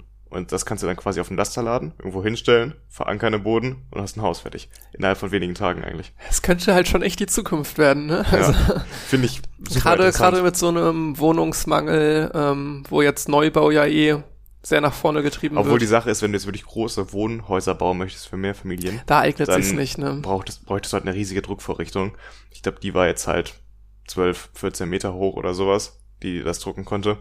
Ähm, ich glaube, da ist noch so ein bisschen das Limit. Du brauchst ja auch schon enorm viel Beton, was du dann da ver, ver, äh, hier verdruckst und äh, dass das überhaupt nicht gut ist für die Klimabilanz, ist nochmal eine andere Sache. Jedenfalls äh, finde ich aber das Konzept an sich ganz Grundidee cool. so, ja. ja. Auch wenn es vielleicht nur ist, im öffentlichen Raum irgendwelche Dinge zu drucken, die jetzt keine Häuser sind, sondern eher vielleicht Bushaltestellen, Unterstellmöglichkeiten, irgendwelche kleineren Dinge, kannst du da bestimmt im großen Stil recht günstig produzieren mit. Ich hatte auch mal von einer Idee gehört, die ich so von der Theorie auch ganz spannend fand. Und zwar, da haben sie, du kannst tatsächlich sogar elektrisch leitendes Material drucken. Also wo du dann beigemischt hast, ähm, irgendwelche Kupferanteile mit in dem Plastik drin hast, sodass es halt wirklich leitend wird. Und dann kannst du dir quasi Platinen drucken. Also weil du dann halt vorher genau sagst, ja. wo soll jetzt leitend sein und Aber wo ist nicht. Es so präzise? Ähm, ja, ist so mittlerweile jetzt, ich habe auch länger nichts mehr davon gehört, weil wirklich lohnen tut sich's halt nicht. Ne? Ja. Du hast ja jetzt schon eine Technik, wie du Platinen machst und jetzt für wirklich, ähm, naja, die, die das sehr, sehr genau machen, also große Unternehmen, die auf Platinentechnik angewiesen sind, die werden ganz bestimmt nicht das mit einem 3D-Drucker am Ende machen. Es ist halt viel zu ungenau. Aber selbst für so einen Privatgebrauch, ja, kann man machen, aber ist schon, insofern ineffizient, weil einmal brauchst du halt dann zwei unterschiedliche Materialien, mit denen du druckst. Das ist eine sehr große Hürde, mhm. ähm, weil man kann sich das so vorstellen, das läuft von einer Rolle, läuft dann einfach so eine Schnur in den Druckkopf rein. Äh, diese Schnur ist dann aus Plastik äh, und die wird dann geschmolzen und dann verdruckt und der zieht sich dann automatisch immer mehr von der Rolle runter, während der Druck stattfindet. Jetzt muss dann aber irgendwann das quasi ausgetauscht werden und zum richtigen Zeitpunkt muss dann anderes Material kommen und quasi im 10-Sekunden-Takt muss das wechseln, je nachdem, wie der jetzt in welcher Reihenfolge der wie druckt. Das ist bestimmt machbar, aber es ist dann wahrscheinlich zu teuer für eine Heimanwendung. Ja, genau, es ist machbar und es ist jetzt eigentlich per Hand würdest du es nicht machen. Also das, weil du musst dann auch immer, wenn du jetzt das, das Filament nennt sich jetzt das Plastik, was du druckst, äh, wenn du das wechselst, dann musst du auch immer ein bisschen was durch den Druckkopf erst durchdrücken, damit auch nichts mehr im Druckkopf drin hängt ähm, und so weiter. Ne? Also da kannst du jetzt nicht mal eben das austauschen, also nicht während des Drucks. Du bräuchtest halt zwei Druckköpfe, die sich irgendwie wechseln lassen. Das haben Leute aus dem Wohnheim bei mir tatsächlich mal gemacht. Die haben einen 3D-Drucker sich konzipiert, wo sie zwei Druckköpfe haben, hm. die dann halt abwechseln und so können sie mit zwei Materialien drucken. Eigentlich eine ganz witzige Sache. Es gibt auch Systeme, die dir automatisch quasi an dein Filament an einer gewissen Stelle dann dein anderes dein, das andere Filament damit verknüpfen und so einen reibungslosen Übergang versuchen zu machen. Aber so richtig toll ist das auch nicht kann ich mir in dem Anwendungsbereich auch nicht wirklich vorstellen, wo du gerade Firmen erwähnt hast, die dann auch größere Projekte haben. Die benutzen es ja vor allem, um Prototypen herzustellen von irgendwelchen Maschinen oder irgendwelchen Bauten. Dafür ist es sinnvoll. Also es gibt ja auch dann 3D-Drucker, die ein bisschen genauer sind als die Heimanwendergeräte und die kosten dann dementsprechend mehr, sind aber halt für Prototypen in Firmen eigentlich echt beliebt und ich glaube auch mittlerweile etabliert. Ja, das, das ähm, auch so ein bisschen der Hauptgrund, warum ich einen 3D-Drucker gekauft habe, weil jetzt so diese, ich kenne viele Leute, die mega Faszination für 3D-Drucker an sich haben. Ja. Ähm, das war jetzt tatsächlich nicht der Grund, warum ich den gekauft hatte. Die Leute kenne ich ähm, auch. ich weiß, von wem du sprichst. Ähm, sondern was mich immer gestört hat, wenn ich irgendwas mit Mikrocontrollern oder irgendwas mit Elektronik am Basteln bin, dass sowas wie ein Gehäuse oder ich möchte einen Motor an einer gewissen Stelle halten, das ist ein großes Problem, weil wenn ich da mit Holzplatten anfange, ich habe, was das angeht, auch zwei linke Hände, also daran scheitern echt viele Projekte und Ideen. Und wenn ich da jetzt mal eben das dann in irgendeiner CAD-Software designe und drucke, das ist halt was ganz anderes. Ähm, das geht viel, viel einfacher und viel, viel passgenauer. Ähm, das war der Hauptgrund, auch wenn ich jetzt mittlerweile ein Stückchen mehr diese Faszination für das Gerät an sich, mal das Können außen vor gelassen, schon besser nachvollziehen kann. Das habe ich jetzt auch schon mitbekommen bei dir im Wohnheim, dass es dann viele gibt, die dann ja. dich auch anstecken können mit ich, dieser ich, ich, hatte, ich hatte mal scherzhaft gesagt, im Wohnheim ist 3D-Drucker der größte Schwanzvergleich. Ähm, weil es hat gefühlt wirklich jeder einen 3D-Drucker. ähm, es liegt halt auch daran, nach Aachen, du hast echt viele Ingenieure da. Genau. Und es ist so der Traum eines jeden Ingenieurs, ich habe irgendwas in meiner CAD-Software und ich klicke auf Drucken und dann habe ich das Teil. Ich hatte vor dem ähm, Studium lieber mit, mit dem 3D-Drucker und jetzt kenne ich relativ viele Leute. Ja. Und ähm, aber da nochmal so die Einstiegshürde 3D-Drucker. Ähm, wer da vielleicht auch am überlegen ist, ich habe den Ender 3 V2, das ist so ein Einsteigermodell, aber was wirklich schlimm da war, das Ding war vom Werk aus erstmal Schrott. Okay. Ähm, das heißt, ich habe das aufgebaut und jetzt das Druckbett, das ist, das bewegt sich auf so einer Achse hin und her, damit er halt ähm, da drucken kann und das sich bewegt und dann halt an andere Stellen kommt. Äh, das war zu tief. Das heißt, das ist immer über einen Motor geschraubt, der da hing. Und wenn da irgendwas schrappt, dann verändert sich die Höhe und es funktioniert gar nichts mehr. Ähm, das ließ sich dann fixen, aber ja, war auch erstmal blöd. Und das zweite Problem war der Extruder. Das ist ein Teil, das zieht immer das Filament nach. Also es äh, ja, zieht einfach daran, damit immer genug im Druckkopf kommt. Ähm, der hat nicht richtig gegriffen. Also der muss ja diese Schnur irgendwie greifen und weiterziehen. Und das hat auch nicht geklappt. Das heißt, und dann muss er erstmal checken, dass das das Problem ist. Hätte ich da jetzt nicht Leute im Wohnheim gehabt, die sich damit sehr, sehr gut auskennen und mich dann auch gut unterstützen können und mir sogar direkt Ersatzteile zustecken, ähm, das Ding hätte ich erstmal nicht ans Laufen bekommen. Normalerweise hätte ich dann gesagt, ja, zurückschicken und mir neu äh, schicken lassen. Wäre wär tatsächlich das, ja. also es muss eigentlich irgendein Montagsprodukt gewesen sein, weil das ist eigentlich so ein Teil, dem eher nachgesagt wird, stellst da auf, funktioniert. Okay. Ähm, musst halt schon ein bisschen was montieren, aber so machst du einmal, dann klappt aber das. Aber dann ist ja gut, wenn man Leute da hat, die sich ja, auskennen. Ne? Also das, das hat mir da echt die Laune gerettet, weil das hätte zwei Wochen gedauert, bis das Ding anständig gelaufen hätte. Ja. Jetzt sind wir ja schon bei den positiven Aspekten, die wir jetzt gerade besprochen haben von 3D-Druckern. Also jetzt haben wir zu Beginn vor allem in meinem Einspieler relativ viel gehört zu negativen Aspekten, die halt mit 3D-Druckern realisiert werden können. Aber es gibt viele, viele positive Anwendungsbereiche. Denkt man auch an Medizin etc. Also das kann man wirklich in sinnvollen Bereichen einsetzen, nicht nur für Bastelprojekte. Und ähm, Hallo, sind meine Bastelprojekte nicht sinnvoll? ich will nicht zu nahe treten, aber es gibt sicherlich sinnvollere Anwendungen. Wir hatten jetzt eine geniale Idee zu einem Alkoholmessgerät, was du an deinen USB-C-Slot am Handy einstecken kannst. Ich, wir haben da schon mal drüber gesprochen. Ich hab, ja. war eigentlich davon überzeugt, dass es das eigentlich schon gibt. Ja, aber also, gab's, gab's nicht. Also es gab eine Kickstarter-Kampagne Kickstarter von vor vier Jahren, die man kaum noch findet und die sich überhaupt nicht durchgesetzt Aus hat. Aus denen wird nie was. Ähm, aber tatsächlich, so als, als Handygerät, ein Alkoholmessgerät. Und das äh, mit dem 3D-Drucker, den Prototypen machen. Ja, der Prototyp mit dem 3D-Drucker. Ich weiß nicht, ob das das Endding nicht dann. In Serie, aber ja. Es, tatsächlich, das ist auch immer mehr im Kommen, dass Leute auch Serienfertigungen aus 3D-Druckern machen. Ja. Ähm, es gibt einige Unternehmen, die wirklich, äh, stimmt, es gibt wirklich einige Unternehmen, die 3D-Druckerflotten bei sich rumstehen haben für ihr Produkt. Ich meine, Arbeiter sind immer unpräziser und im Zweifel teurer ja. ne? auf Dauer. Genau, ähm, dann haben wir die positiven Aspekte, würde ich jetzt sagen, auch genug beleuchtet und das finde ich auch wichtig, weil in dieser Technik sehe ich halt auch einfach die Zukunft und ähm, ich denke halt, damit kann man noch sehr viel machen in den nächsten Jahren. Was das für eine Entwicklung und auch die Preisentwicklung ist ja, ja krass. Ja, ist ne? enorm aktuell. Ja. Na gut, dann mache ich mal weiter. Und zwar, ihr werdet es bestimmt alle die letzten Wochen mitbekommen haben. Äh, sei es, dass eure WhatsApp-Nachrichten. Das war vorletzten Montag, wenn der rauskommt. Genau. Der Podcast. Ja, genau. Sei es, dass eure WhatsApp-Nachrichten nicht ankommt. Und was da so abging, hören wir uns jetzt mal an.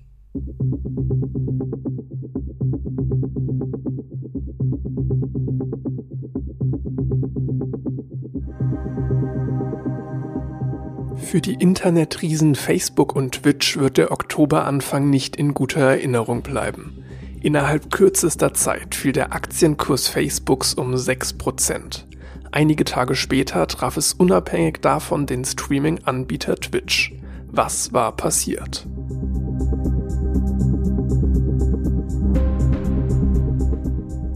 Am Montagabend vergangene Woche gegen 17.30 Uhr war Facebook, WhatsApp und Instagram nicht mehr erreichbar.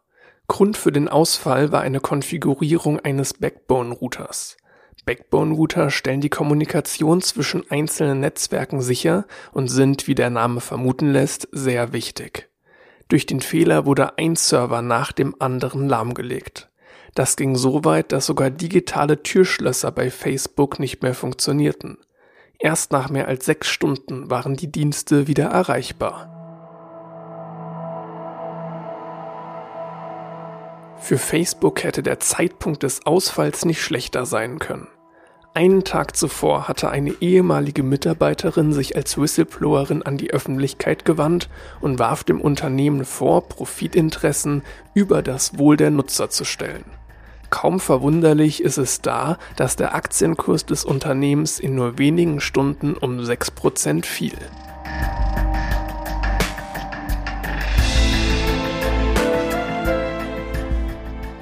Auch Twitch hatte keinen guten Start in den Monat. Anders als bei Facebook hatte Twitch keine Serverprobleme, sondern vielmehr mit einem Hack zu kämpfen. Auf 4chan tauchten Links zu einem Datensatz von 125 Gigabyte auf, in dem interne Daten von Twitch zu finden waren. Unter anderem war der gesamte Quellcode von twitch.tv enthalten. Außerdem ließen sich Planungen zu einem eigenen Videospielanbieter finden. Nutzer sind angehalten, das Passwort ihres Twitch-Accounts zu ändern. Der Grund für die Attacke sei laut den Hackern die toxische Twitch-Community. Für Brisanz sorgte ein Datensatz, der Auskunft über die Auszahlung an Top-Streamer gab. Verdienen Streamer unverhältnismäßig viel? Auf Twitter wurde das heiß diskutiert. Am Ende der Woche bleiben jedoch auch zwei Gewinner. Einmal Twitch-Konkurrent YouTube Gaming und Facebooks Konkurrent Twitter. Doch die Vorfälle zeigen einmal mehr, wie abhängig wir von den großen Internetriesen sind und wie leicht Daten im Internet nach außen gelangen können.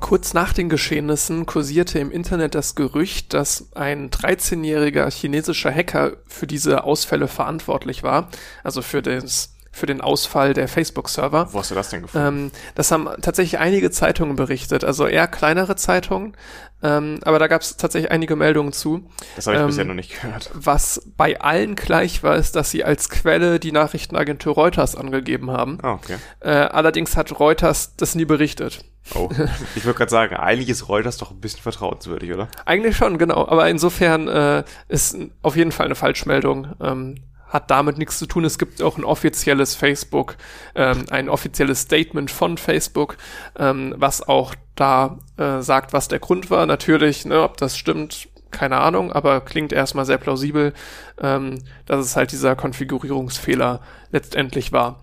Es gab auch wieder sehr viele Verschwörungstheorien, auch wenn wir darauf nie eingehen wollen. Aber die waren auch ganz lustig, dass jetzt Tag X ist und äh, zehn Tage irgendwie Shutdown und alles in Dunkelheit liegen wird. Und das war, waren wieder so Weltuntergangspropheten unterwegs. Äh, was ich dich fragen wollte, warst du eingeschränkt? Äh, ich, hast du es also hast du es gemerkt bestimmt Für oder? meinen Teil benutze kein Facebook, kein Instagram. Dementsprechend habe ich, hab ich das irgendwie nicht mitbekommen, großartig. Ich habe aber keine WhatsApp-Nachrichten bekommen und auch keine schicken können. Und das war durchaus nervig, weil ich an dem Abend schon was absprechen wollte für den nächsten Tag. Und das ging dann halt nicht. Und irgendwann ist meine Nachricht durchgekommen, dann wiederum nicht. Und das war ein bisschen schwierig an dem Abend. Es ging mir ähnlich. Also gleiches bei mir, kein Instagram, kein Facebook, nur WhatsApp. Ähm, und ich glaube, viele, gerade jetzt aus unserer Technik oder technikaffinen Ecke nutzen dann schon sowas wie Signal oder halt noch andere Messenger. Aber genau, Signal habe ich auch. Also. Ähm, ich ich habe tatsächlich nur WhatsApp. Ich müsste mir eigentlich da auch mal was anderes anschaffen. Zum Beispiel mit meiner Familie kommuniziere ich auch nur noch über Signal. Ähm, aber es haben halt nicht alle Leute, die ich kenne, Signal und dementsprechend kommuniziere ich mit vielen Leuten auch einfach nur über WhatsApp. Aber insofern war bei mir genau das gleiche. Ich habe es über bei WhatsApp gemerkt, dass ähm, ich habe eine Nachricht geschickt, die ging sogar noch raus, ich habe aber keine Antwort mehr bekommen. Mich dann halt irgendwann gefragt. Es kann so, ja nicht sein, dass jemand dir nicht antwortet. Nicht schlimm, ne? Nee. Äh, Würde ich so mit den Leuten umgehen, ne? Was wäre dann da los? Aber ähm, bis ich dann halt irgendwann geschnallt habe, okay, hier irgendwie WhatsApp ist auch down und ähm, dann habe ich über Snapchat geschrieben. Auch gut. Gut, dass sie damals nicht gekauft wurden von Facebook. ja, ja, Und genau. Facebook das zerstört hat, zersmashed hat, indem sie einfach die kompletten Funktionen von Snapchat geklaut hat. Äh, hast du es auch mitbekommen, dass WhatsApp jetzt so Bilder verschicken kann? Also du kannst auf WhatsApp jetzt Bilder verschicken, die du nur einmal ansehen kannst. Die nennen das irgendwie einmal Ansicht. Dann habe ich noch nicht mitbekommen. Also nee, das also ich, ich kannte jetzt machen. natürlich, das gibt's jetzt seit einigen Jahren, diese WhatsApp-Foto-Stories. Ja, das hatten die ja erst bei Instagram gemacht, nachdem halt Snapchat das Angebot von Facebook abgelehnt hatte. Die Idioten. Jetzt ist Snapchat nichts mehr wert. ja, ja die sind so rasant gefallen vom Preis. Ja, Das aber halt, weil Facebook sie eben ausgenommen hat. Mhm. Oder untergraben hat, eben dadurch, dass sie ihre Funktion geklaut haben. Und WhatsApp klaut jetzt auch noch die andere Funktion von Snapchat. Neben den Stories war das ja, dass du eben Fotos verschickst, die nur einmal halt dir angucken kannst und die auch nicht gespeichert werden auf deinem Gerät. Sonst ist es halt nervig, wenn man jemandem die ganze Zeit Fotos schickt und der hat dann seine ganze Galerie voll damit. Das ist ja angenehm auf Snapchat, man schickt jemandem das und der hat das nicht nachher in seiner Galerie. Das heißt, das kann auch mal ein richtig unnötiges, Genau. einfach habe ich gerade irgendwie assoziiert mit irgendwas und schicke ich mal. Ich fand ähm, tatsächlich Snapchat, das, das klingt so hippie-jugendlich, was ich irgendwie so komisch finde, weil es jetzt nichts ist, womit ich mich jetzt sonderlich identifizieren kann. Nee. Aber ich fand Snapchat eigentlich immer sehr schön, weil es ist eine Möglichkeit, mit Leuten in Kontakt zu bleiben, ohne unangenehmen Smalltalk irgendwie machen zu müssen. Das sind so einmal Nachrichten eben, ne? Man Genau. kommt dadurch nicht in ein Gespräch, wenn man einmal jemandem was mitteilt. Ja, aber es ist halt, weißt du, wenn ich jetzt per WhatsApp schreibe und natürlich, wenn es jetzt irgendwas gibt, dann kann man darüber schreiben, aber wenn das jetzt so eine Nachricht ist, hey, wie geht's und so weiter, dann dreht man sich halt schnell im Kreis. Und wenn ich jetzt, keine Ahnung, einfach ein Foto von irgendwas schicke, das ist halt so, hat man sich mal wieder gemeldet. Klar ist jetzt was anderes, als persönlich angeschrieben zu werden, ne? Aber es ist halt Ist ein gutes Stück leichter. Ja. Und jedenfalls hat WhatsApp diese Funktion jetzt auch noch geklaut und äh, Facebook ist, glaube ich, immer noch mad, also namentlich äh, Mark Zuckerberg, dass er damals Snapchat nicht kaufen durfte. Was ich ja auch faszinierend finde, ist, dass ähm, in Deutschland ist Facebook ja gar nicht mehr so weit verbreitet. Also bei meinen Eltern schon. Ähm, je nach Altersschicht nochmal unterschiedlich, klar. aber gerade bei Jugendlichen nicht mehr. Aber äh, hatte ich bestimmt auch schon mal im Podcast erwähnt, als ich in Estland war mit einem Schulaustausch. Nur Facebook wird da verwendet. Facebook Messenger und Facebook normal. Ja, krass. Kein, kein WhatsApp. Die haben sich zum Teil extra für uns WhatsApp-Accounts gemacht, während wir uns extra für die Facebook-Accounts gemacht haben, damit man halt schon mal vorab ein bisschen kommunizieren kann und so. Hm. Und insofern, dass äh, jetzt da gesamt Facebook down war, naja, ähm, aus deutscher Perspektive, dann ist da mehr Schadenfreude und alles halb so wild, so muss Obwohl Instagram ja auch viel benutzt wird, auch in Deutschland. Ne? ja, das stimmt, Instagram wird viel benutzt. Ist ja ja. finde ich immer so eigentlich die Social Media Plattform unserer Generation. Also Eigentlich Snapchat, le leider, ja. Snapchat hatte sich da so ein bisschen angebahnt, wurde dann aber halt abgelöst durch Instagram, weil das halt eben mehr Funktionen bekommen hat und dann war. Instagram mehr so das Ding in unserer Generation. Für die nächste, also die alle, also TikTok ist auch schon bei uns in der Generation ein wichtiges Thema, aber ich habe das Gefühl, das ist nochmal wichtiger für alle, die vier, fünf Jahre jünger sind als wir. Ich, ich finde es schade, dass irgendwie, ja, vielleicht muss ich mir doch irgendwann mal Instagram machen, aber äh, jetzt gerade auch, weil ich ja sage, dieses Snapchat-Prinzip, man schickt mal eben so ein Foto. Wenn jetzt keiner mehr bei Snapchat irgendwann ist, aber ich mag dieses Prinzip, dann läuft's halt über Instagram, ne? Ich glaube, die Leute, mit denen wir jetzt auf Snapchat kommunizieren, die werden auch da bleiben. Es ist halt auf dem Handy installiert und das bleibt halt da. Naja, das kann Und, sein. äh, ja. Es ist schon ein sehr enger Kreis, mit es dem ich irgendwie wird- auf Snapchat es unterwegs wird nicht bin. mehr werden, weißt du, weil Snapchat Mhm. ist tot, niemand geht jetzt mehr dahin und sagt, okay, ich mache mir jetzt einen Ja. Account. Das war einmal so, die Leute, die dabei sind, bleiben dabei, aber einen neuen Schwung wird das wahrscheinlich nicht bekommen. Was ich halt Instagram immer vorgeworfen habe, dass es da halt zu 90 Prozent bestehen die Instagram-User aus Selbstdarstellern und Stalkern. Ähm, es gibt Ja. 10 Prozent, die dann irgendwie interessanten Unternehmen oder sonst was folgen und halt da informiert bleiben, so wie ich es über Twitter mache zum Beispiel. Genau. Ne? Aber ich würde behaupten, 90 Prozent Selbstdarsteller, Stalker trifft es, trifft es eigentlich ganz gut. Ja, es ist halt wirklich so. Selbst wenn man jetzt nicht der klassische Selbstdarsteller ist, der jede Woche irgendwas posten muss, oder noch besser jeden Tag. Man hat ja trotzdem vielleicht dann drei, vier Fotos auf dem Account, die einen natürlich von der besten Seite immer zeigen und was man für coole Hobbys hat etc. Ich habe auch einen Account, auf dem sind genau diese Fotos auch drauf. Allerdings habe ich seit anderthalb Jahren die App nicht mehr installiert und habe mich auch nicht mehr eingeloggt, weil damals habe ich das eigentlich gestört, dass ich so viel Zeit daran investiert habe. Ich habe halt so viel durchgescrollt, das ist ja dieses Prinzip von der Slot-Maschine. Man scrollt durch und hofft, dass man nochmal irgendwas Lustiges findet, was Cooles und dann ist man in so einem ewigen Loop gefangen und verschwendet da so viel Zeit pro Tag rein. Ich hatte dann irgendwie eine Stunde, anderthalb pro Tag und die kann man einfach besser nutzen, als in Instagram durchzuscrollen. Und der andere Punkt war eben, dass ich muss ich sagen, persönlich einfach recht anfällig dafür bin, wenn ich halt mal am Abend nichts mache und mich nicht mit Freunden treffe, das ist ja auch vollkommen okay, man kann ja nicht jeden Abend was unternehmen. Wenn man dann aber Leute sieht, die zusammen irgendwas machen, Freunde von einem, dann stört's einen, ach, warum bin ich, bin ich jetzt nicht doch dabei, dieses Fear of Missing, miss, äh, missing Out. Und ähm, das, dieses Problem hat mich auch einfach irgendwann so gewurmt, dass ich darauf keinen Bock mehr hatte. Weil wenn Leute was machen, schön für die, ich brauche es nicht unbedingt wissen. Ich bin mir nicht ganz sicher, ob das jetzt in diesen Berichten zu der Whistleblowerin war oder ob das sogar ein Zitat von ihr ist. Aber das hatte ich mir auf jeden Fall gemerkt. Und zwar, ähm, Instagram ist die Zigarette unserer Generation. Ja. Äh. ich musste kurz drüber nachdenken, aber ich verstehe, glaube ich, den Punkt. Ja, ja, dass es halt einfach eigentlich einem selbst in der Regel nicht gut tut. Ähm, nicht langfristig, also genau. für den sei kurzen es, Moment ist es halt. Sei es Pers eigenes Persönlichkeitsbild oder sonst was. Du kriegst immer von allen die heile Welt gezeigt. Ähm, und naja, ne, halt da einfach das Schlechte, es, es macht dich im Zweifelsfall am Ende depressiv, wenn du es jetzt ganz weit treibst, keine Ahnung, ähm, während ja Rauchen in unserer Generation stark zurückgegangen ist. Und das heißt, irgendwie dieser Vergleich, ist es was Schlechtes. Die meisten wissen auch eigentlich, dass es schlecht für sie ist. Ich glaube nicht, dass da jetzt jemand so denkt, Instagram tut mir gut. Du nee. wirst keinen finden, der das sagt. Das ist auch nicht der Anspruch an Instagram. Ja. Ich glaube, du kannst sogar diese Analogie noch ausdehnen. Äh, du machst es halt auch mal eben in der 5-Minuten-Pause. Wenn du halt Stimmt, irgendwo ja. fünf Minuten frei hast, dann stellst du dich nicht raus und raus mit anderen Leuten und quatscht mit denen. Du setzt dich halt hin, scrollst durch Instagram, was gibt's Neues, was für, für Bilder gepostet. Einfach diese kurze Unterhaltung für fünf Minuten.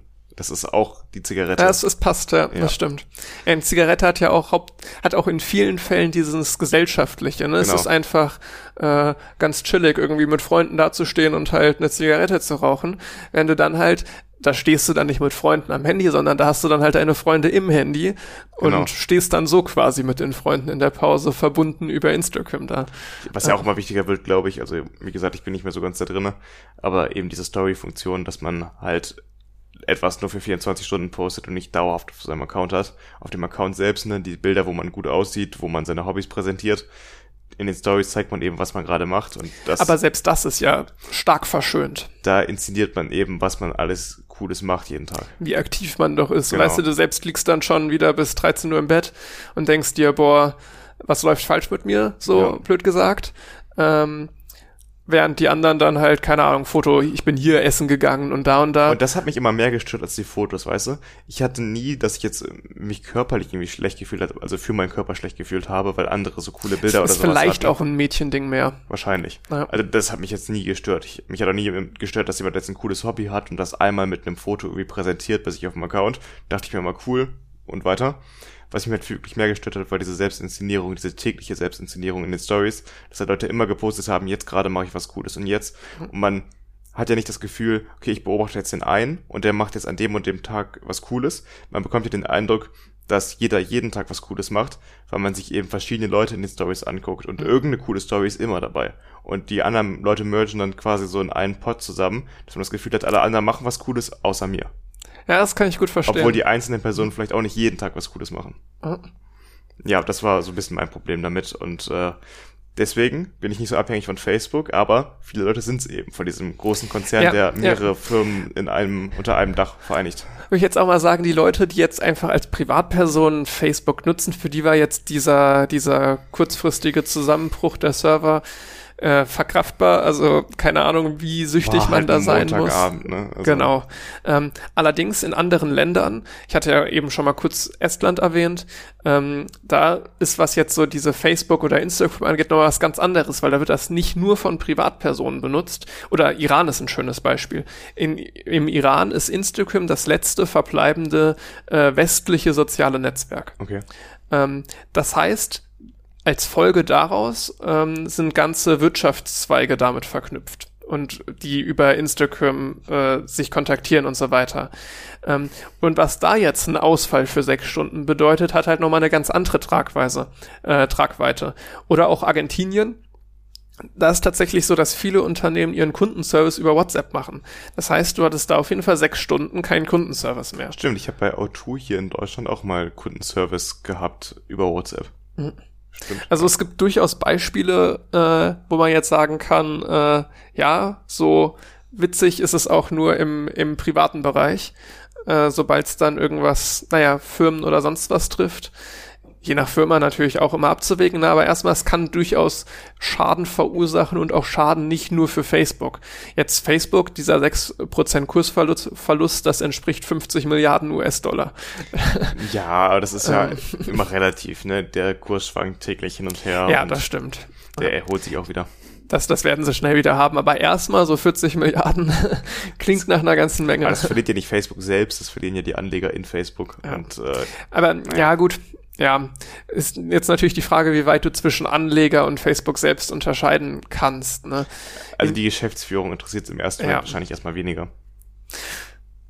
Da, die interessiert es weniger, dass, es der, dass der Kurs um 6% genau, gefallen ist. Genau, das sind eher ja. die Leute, die groß in Facebook investiert haben. Ja, ja, das stimmt. Und äh, das schadet natürlich dem Image auch von der Firma. Es ist natürlich immer schön, wenn du am Aktienkurs halt, äh, dein Aktienkurs halt immer konstant nach oben geht und ohne große Schwankungen etc. Mhm. Ich glaube, was noch mehr langfristig den Kurs drückt, sind vor allem die äh, Geschichten rund um diese Whistleblowerin, die da ihre das könnte gut sein, Interviews ja. gegeben hat und auch vor dem Senat, meine ich, ausgesagt hat. Genau. Ja. Sie, bei ihr ist ja der Punkt vor allem, dass Facebook weiß, dass, wo wir gerade auch drüber gesprochen haben, Instagram insbesondere für junge Mädchen nicht gut ist, weil eben das Selbstbild dadurch verzerrt wird und man falsche Ansprüche einfach an sich bekommt und trotzdem nichts dagegen tut, weil die Profitinteressen einfach überwiegen. Und das zieht sie daraus, dass eben Facebook auch selbst Studien wohl veranlasst hat und durchgeführt hat, die genau zu diesem Ergebnis kommen, aber die Ergebnisse halt unter Verschluss gehalten werden. Das ist schon, also es ist jetzt ja keine, keine Meisterleistung drauf zu kommen, dass das der Fall ist. Da frage ich mich, warum sie diese Studien überhaupt in Auftrag gegeben haben. Damit setzen sie sich ja selbst voll unter Druck. Also natürlich ist es, ist es sinnvoll, dass sie sie in Auftrag gegeben haben, aber jetzt so aus der Perspektive von Facebook, warum gebe ich denn eine Studienauftrag, die mich sehr wahrscheinlich naja, an die Wand stellen wird. Ne? Oder halt auch nicht, ist immer die Frage, ne, was da im Endeffekt Vielleicht wäre es auch der Befreiungsschlag dann. Ne? Ja, und wer weiß, wie hoch da intern der Druck war, dass man eben solche Studien auch veranlasst. Man, so eine Firma spricht ja nicht immer homogen aus einer Person, ist jetzt nicht, dass Max Zuckerberg da die alleinige Macht über alles hätte. Und wenn da der Druck intern einfach so hoch war, dass man sowas machen muss, dann ist es halt auf dem Mist irgendwie gewachsen. Mal schauen, wie es dann noch weitergeht, wie sich das so langfristig verhält. Weil es ist auf jeden Fall halt ein Thema, ich was, meine, das, was wären denn die Optionen, was du machen könntest? Also schwierig, ne? Sie hat ja auch vom Senat mhm. aus gesagt, was könnte denn jetzt so eine Regulierungsbehörde vielleicht erreichen? Jeder muss alle zwei Tage ein hässliches Foto von sich posten. Schon mal eine gute Maßnahme, kann ich unterstützen. Da fange ich gerne mit an. Aber nee, also, möglich wäre ja zum Beispiel, ich glaube, die Idee gab es schon mal, so ein ähm, Instagram oder Facebook for Kids zu machen, dass man da halt äh, Sachen einschränken, wie zum Beispiel die Kommentarfunktion. Wenn du dein Kind hast, was Stimmt, äh, so Mobbing-Sachen. Ne? Mobbing ja. etc. Oder auch wenn du an ähm, einfach eklige Menschen denkst, die im Internet unterwegs sind, wo du nicht willst, dass dein Kind mit denen in Kontakt kommt. Auf Instagram und Facebook kann jeder einen Kommentar schreiben oder per Direktnachricht irgendwie mit Leuten in Kontakt kommen. Dass du sowas halt nicht erlaubst in einem Netzwerk, was halt vor allem für Jugendliche und Kinder gedacht ist. Und dass man da hingehend irgendwelche Regularien trifft vielleicht dass halt die Altersgrenze, ab wann du so einen Service benutzen darfst, einfach erhöhst. Wär, wäre eine Idee, aber wie gut das klappt, ja, Weiß schwierig, ne? Und dann ist auch die Frage jetzt, wenn sowas ausfällt, hängt, wie du gerade sagst, ist zwar viel von ab. Ich habe auch mal gehört, dass es in Deutschland dann die Idee gibt, warum macht nicht sowas der Staat? So ein Messaging-Dienst wie Face, äh, wie WhatsApp oder sowas. Und da denke ich mir immer wieder, das ist halt nicht hip. Du musst halt, um so eine Plattform wirklich Leben einzuhauchen, muss, müssen die halt einfach viele Leute benutzen. Und wenn jetzt, sag ich, wenn der Start herkommt und so, ja, wir haben jetzt eine WhatsApp, äh, keine Ahnung, Volume 2 haben wir jetzt hier entwickelt zum Kommunizieren. Das ist verlässlich, das funktioniert immer. Wir haben keine Marktinteressen, keine Metadaten, die da verkauft werden, um euch Werbung anzudrehen. Und ähm, Da musst du aber trotzdem noch Leute dazu bekommen, dass sie damit halt schreiben. Es gäbe, es gäbe bestimmt einige, die das nutzen würden, genauso wie die, die jetzt irgendwie Signal benutzen. Ne? Ja. Ähm, die Nutzergruppe könnten sie wahrscheinlich ganz gut abgrasen, aber alles drüber hinaus, die große Masse, Ich benutze auch Signal, aber auch noch WhatsApp, weil halt Ja. da die meisten Menschen Ja. sind. ja, so, so wirklich funktionieren tut das nicht. Ne? Du brauchst halt, ja, irgendwie der Look muss einfach stimmen, ne? So, das ist halt wichtig. Weißt du, Messenger-Dienst kann mittlerweile jeder Entwickler kriegt so einen Messenger-Dienst auf die Kette. Ja. Aber das muss halt einfach super gut sein, damit es dann sich irgendwie nur eine Chance hat, durchgesetzt, sich durchzusetzen. WhatsApp hat ja jetzt auch keine großen Vorteile gegenüber anderen Messaging-Diensten. Die Sache war einfach, es war relativ am Anfang da. Und durch eine glückliche Fügung ist halt dieser Messaging-Dienst von allen heruntergeladen worden und genutzt worden. Und dadurch ist er eben so populär geworden. es ist halt auch einfach angenehmer gewesen zu dem Zeitpunkt, als dann irgendwie über Facebook zu schreiben, wo du dann in der Facebook-App halt noch ganz viel anderer Kram drin hast. Dieser Facebook Messenger kam ja erst ein gutes Stück später. Ja. Wie viel hat damals WhatsApp, Facebook nochmal gekostet? Ich glaube 16, 17 Milliarden oder sowas, ne? Das kann, kann gut sein, weiß Also ich echt nicht mehr. hohe Summen. Instagram war noch recht günstig, da meine ich, waren es eine Milliarde, die das nur gekostet hat. Das ist ja heute, Heute viel, viel mehr, ja. wert. Also Eine, eine andere Plattform unserer Generation ist Twitch. nicht für mich. Ich habe mit Twitch nichts am Hut. Ehrlich gesagt für mich auch nicht. Also, ich kann das überhaupt nicht verstehen. Ich bin so froh, in einer Zeit zu leben, in der ich alle meine Unterhaltung über Video on Demand beziehen kann und ich eben nicht abhängig bin vom linearen Fernsehen, wo ich dann eben vorgesetzt bekomme, was ich mir anschaue. Natürlich kannst du bei Twitch wechseln zwischen den verschiedenen Leuten, die da streamen. Das kannst du aber beim Fernsehen auch zwischen den verschiedenen Kanälen.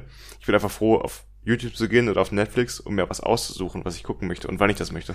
Ich, ich bin tatsächlich, ich war einmal jetzt auf Twitch im letzten Jahr, als ich ähm, von äh, methodisch inkorrekten Livestream mir angeguckt habe, äh, wo es um den Start von dem von hier Perseverance ging. Ah, okay. Ähm, genau, da war ich das letzte Mal auf Twitch und davor quasi nie. Ähm, insofern, ich bin jetzt auch wirklich kein, kein Twitch-Typ, aber was ich mir schon vorstellen könnte, warum es Leute machen, da kannst du ja tatsächlich, ne, dein Argument mit, ähm, nimm das einfach auf und lad's auf YouTube hoch, trifft ja schon zu. Es, ich glaube, es ist ähnlich wie beim Fußballspiel, dass es von der Live-Atmosphäre lebt. Das heißt, du kannst im Zweifelsfall mit dem Streamer interagieren, Ja, die Interaktion, ne? ne, die Interaktion ist da und und ähm, es ist auch schon noch mal ein anderes Gefühl, wenn du gerade zuguckst und weißt, der sitzt da gerade wirklich vor seinem Computer und es passiert in diesem Moment. Das heißt, im Live-Fernsehen einen Film zu gucken, bietet null Mehrwert. Aber im Live-Fernsehen eine Show zu gucken, ist schon mal ein Ticken anderes Gefühl, als eine Aufzeichnung der Show zu sehen. Und du meinst dann, dass quasi der Livestream auf Twitch noch eine weiterer Bonus ist auf diese Live-Show im Fernsehen. mehr die wie, Interaktion eben. Mehr wie so, genau, die Interaktion einerseits und dann stellst dir mehr vor wie ein Fußballspiel, was live stattfindet. Also du weißt, da gucken jetzt auch viele zu, auch wahrscheinlich Leute aus deinem Kreis, aus deiner Freundesgruppe gucken dazu. Ah, ja. Und dann ist es wie so ein Fußballschauen ein bisschen. Ja, das kann ich mir sogar vorstellen. Für mich persönlich hat es, war es noch nie ansprechend oder großartig attraktiv. Allerdings, ähm, Ich, ich, ich bin kenne auch halt, Menschen, die Twitch gucken viel. Also in meinem Umfeld passiert das auch. ich bin halt gar nicht in der Gaming-Szene unterwegs, also null. Nee. Früher habe ich viele Let's Plays geguckt, so im Minecraft-Zeitalter von YouTube, was jetzt auch schon mittlerweile wieder ein paar Jahre her ist, fünf, sechs, sieben Jahre her. I don't know. Auf jeden Fall, ähm, damals habe ich viel Gaming-Stuff geguckt, mittlerweile aber auch gar nicht mehr. Ich, ich bin ja gefühlt der einzige 20-Jährige, der nie Minecraft gespielt hat. Schande. Ähm, ich, ich hatte mal die Demo-Version. Wow. Ja, von der ist mir sehr schlecht geworden durch die Steuerung. Dann habe ich sie wieder runtergeworfen. Oh Mann. Also, also nur als Beispiel, wie viel ich mit Gaming am Hut habe. ähm, insofern, daher kommt es natürlich auch, dass ich jetzt nicht auf Twitch unterwegs war. Ja, klar. Auch wenn sich Twitch so ein Stück weit in eine andere Richtung noch bewegt. Ne? Amazon gehört das. Ne? Ähm, ja, genau. Aber die gehen noch mehr so, es gibt, glaube ich, jetzt auf Twitch auch Kochshows und sowas. Also die wollen schon ein bisschen aus der Gaming-Ecke raus, habe ich das Gefühl. Sehr sexualisierte Streams von halbnackten Streamerinnen. Bestimmt gibt's die auch. Nee, nicht bestimmt, das ist ja Riesenthema auf Twitch, dass ja eigentlich Ah. verboten ist oder sexualisierter Content. Und es trotzdem halt vor allem Frauen gibt, aber bestimmt auch Männer, die das eben umgehen, indem sie sich irgendwie so einen Pool in die, äh, ins Wohnzimmer aufstellen und dann halt sich da im Bikini reinsetzen, weil das eben die Regeln einfach so beugt. Du darfst ja dann bei irgendwelchen Badesachen darfst du dich halt in Badekleidung zeigen Und deswegen umgeht man das so, dass man halt diese sogenannten Booby-Streamer dann halt dahin verfrachtet. Und da gibt's echt immer so ein Katz-und-Maus-Spiel, wo Twitch irgendwas verbietet und die sich dann irgendeine andere Nische suchen, wo sie das halt ausleben können, weil das halt einfach ein riesiger finanzieller Markt ist, ne? Das Finanzielle da ist ja auch krass, ne? Ich das ist meine, ein guter, gutes Stichwort jetzt. Ne? Gute, gutes Stichwort, genau. Ähm, es kam jetzt ja mit diesem Hack, ähm, da gibt's eigentlich auch zu dem Hack gar nicht mehr so viel zu, zu sagen. Die wurden halt gehackt, alle, also keine Ahnung, was für Daten jetzt die Hacker tatsächlich haben. In diesem ersten Datenpaket war halt, wie gesagt, Quellcode drin, ähm, paar interne Daten, zum Beispiel über den Spieleranbieter, den sie planen. Nochmal ganz interessant, soll dann so eine Art Konkurrent für Steam werden. Ist ja eigentlich irgendwie auch klar, dass Amazon sich das nicht nehmen will. Genau. Nehmen lassen will. Ähm, aber halt, wie gesagt, auch interne Daten wie zum Beispiel Auszahlungen an Topstreamer. Ähm, da hatte jetzt der Spiegel äh, geschrieben, über zwei Millionen Dollar für zum Beispiel Knossi oder Montana Black jeweils. Die sind sogar im internationalen Vergleich recht weit oben, ne? Meine ich gesehen zu haben. Ich habe die Liste einmal mir auf Twitter angeschaut, als sie da gepostet wurde. Und ich glaube sogar, dass die unter den Top 20 waren weltweit. Und da jetzt die Frage, wie siehst du das, verdienen Streamer zu viel? Ich würde halt sagen, es ist nicht vergleichbar mit dem Gehalt, weil das ist eben auch kein Gehalt. Ne? Es sind ja selbstständige Leute mit ihrem eigenen Unternehmen und wenn man als Selbstständiger eben viel Geld verdient, dann ist halt die Frage, ist das jetzt verdient nicht oder nicht, keine Ahnung. Jedenfalls haben sie etwas geschaffen, ein Produkt. In dem Fall ist der, das Produkt hat eben ihre eigene Unterhaltung, die sie liefern, wofür anscheinend am Markt ein Bedarf besteht und dafür bekommen sie halt Geld. Äh, sehe ich eigentlich genauso, weil, also mich hat diese Debatte ein Stück weit verwundert, weil es ist ja, es sind ja zwei verschiedene Debatten, jetzt zu sagen, hey, äh, ich bin dafür, dass ähm, systemrelevante Berufe mehr Geld verdienen, da bin ich auf jeden Fall für.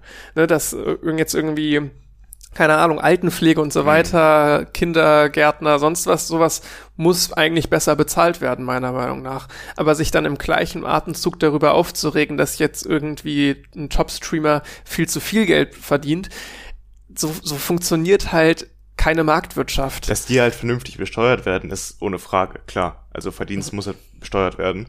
Allerdings, dass sie erstmal so viel Geld verdienen, ist ja ihre eigene Leistung. Diese über zwei Millionen Dollar ist auch vor Brutto. irgendwelchen ja, Abgaben, ja. genau. Ähm, das heißt, naja, so ein bisschen, wenn, wenn jetzt sagen würde, jeder Streamer verdient jetzt so viel, dann würde ja jeder Streamer werden. Also sie scheinen ja schon was Einzigartiges zu haben, was sie nun mal nach oben in diesem Bereich katapultiert hat.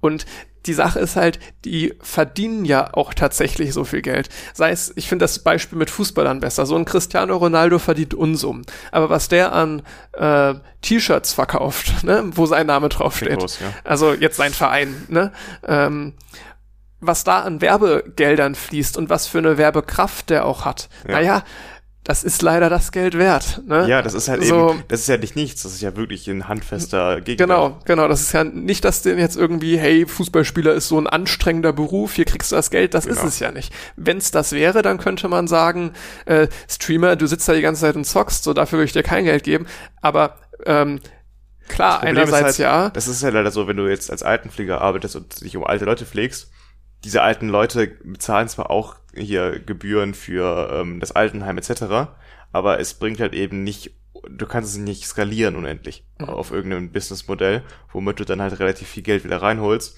während du eine berühmte Persönlichkeit wie ein Fußballspieler oder ein Streamer halt unendlich skalieren kannst mit Merchandising, mit Werbung etc. Und dadurch kriegst du halt wieder aktiv Geld rein für das Geld, was du investierst. Ich habe das Gefühl, das ist halt so ein bisschen eine Neiddebatte. So ein bisschen, der kriegt so viel und ich ja, halt leider sein, nicht. Ja. Dabei reiße ich mir auch jeden Tag den Arsch auf. So, ja. Es ist halt einfach eine andere Arbeit, ne? Leben ist, ist, halt ist, nicht fair, ne? Das ist halt auch nicht vergleichbar. Die Leute haben mit Sicherheit auch viel Glück gehabt, das gehört auch dazu, aber du kannst dich jetzt nicht mit irgendwelchen Internetberühmtheiten einfach vergleichen und sagen, hey, ich arbeite doch härter, warum kriege ich keines? So funktioniert das Leben nicht. Ne? Es ist halt ähm. wichtig einfach zu sagen, dass es kein Gehalt ist, was diese Menschen bekommen. Ja. Genau wie ein Eigenständiger nicht, er macht halt Umsatz und kein Gehalt. Mhm. Ja, ja, das trifft es ganz gut. Und was man auch nicht vergessen darf, diese zwei Millionen sind ja noch nicht mal alles, was die bekommen.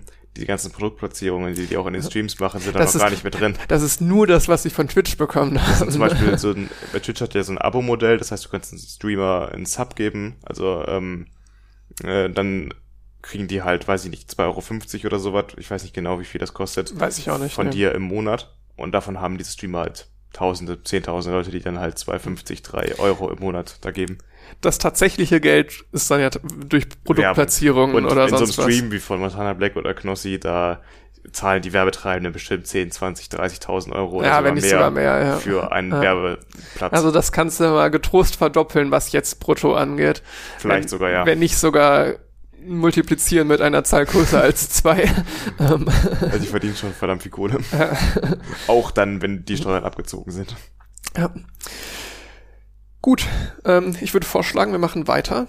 Ähm, und zwar ging bei uns ja wieder das Studium los und da gibt's ja paar neue Fächer und einiges zu berichten.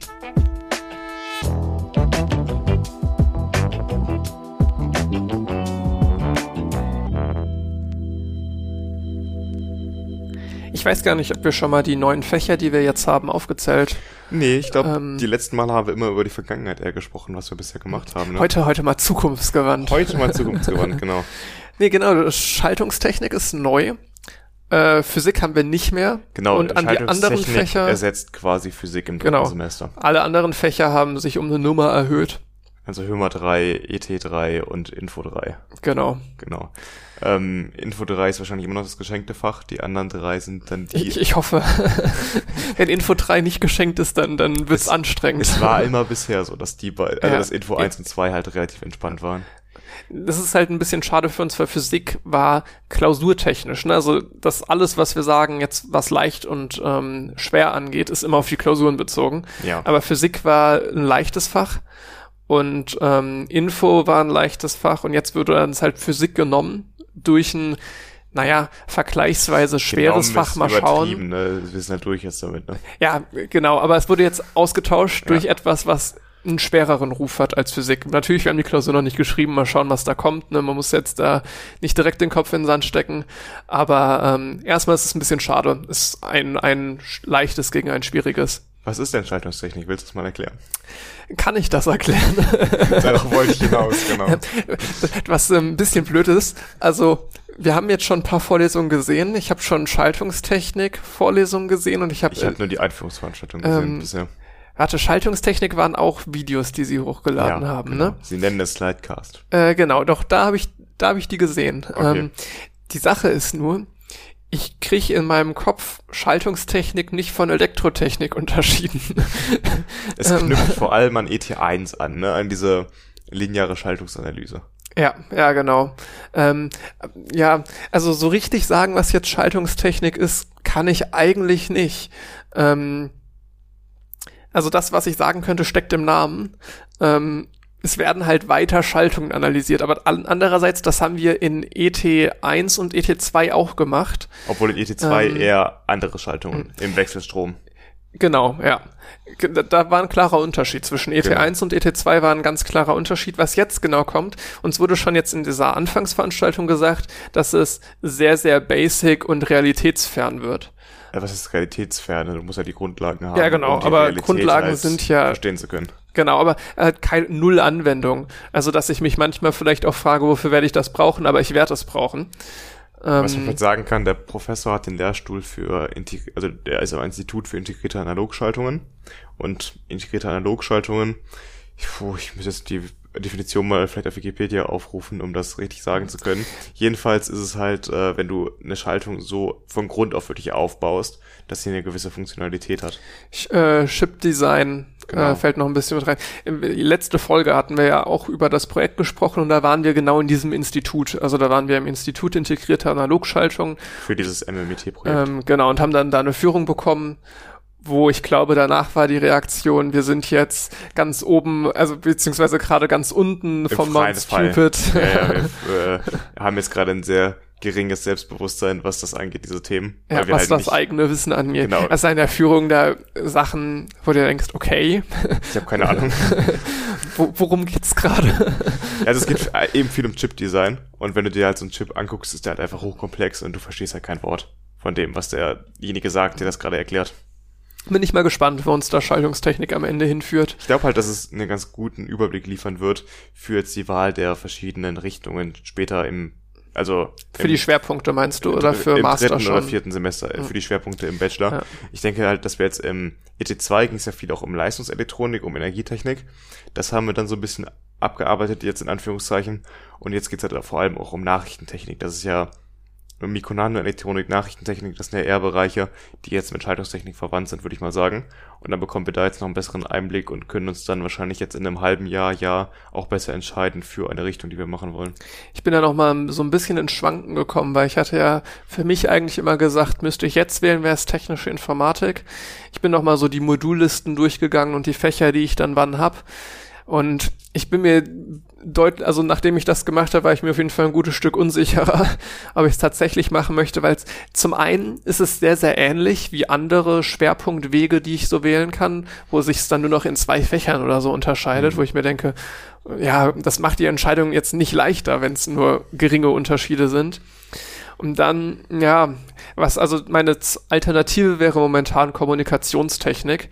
Ähm, das meine ich eben mit Nachrichtentechnik. Genau. Also. Das, das, das, das hatte ich mal einmal erzählt und der dachte dann erst an sowas, wie gestaltet man jetzt Benutzeroberflächen, dass das jetzt mit Kommunikationstechnik gemeint ist, weil da gibt's ja, vielleicht heißt das sogar genauso, ähm, sogar, glaube ich, ganze Studiengänge zu, wie man jetzt so Sachen designen muss, damit's alle verstehen und ja. wo sich der Informatiker, der eh social awkward ist, keine Gedanken zu machen möchte und kann. Ähm, ja, es ist aber wichtig. Ähm, aber genau das ist es nicht. Also es geht dann tatsächlich mehr um Informationsübertragung ähm, und dann so weiter. Eben sehr basic Schaltkreise, wenn ich das so sagen darf. Also genau. es ist halt eben, geht darum, eben Schaltungen von Grund auf aufzubauen die dann eine gewisse Funktionalität wie eben die Übertragung von Nachrichten realisieren. Das finde ich eigentlich halt auch ein spannendes Thema. Ja, absolut. Äh, ich meine, ich hatte von Anfang an immer gesagt, ich finde den Bereich Robotik für mich am spannendsten. Das wäre technische Informatik.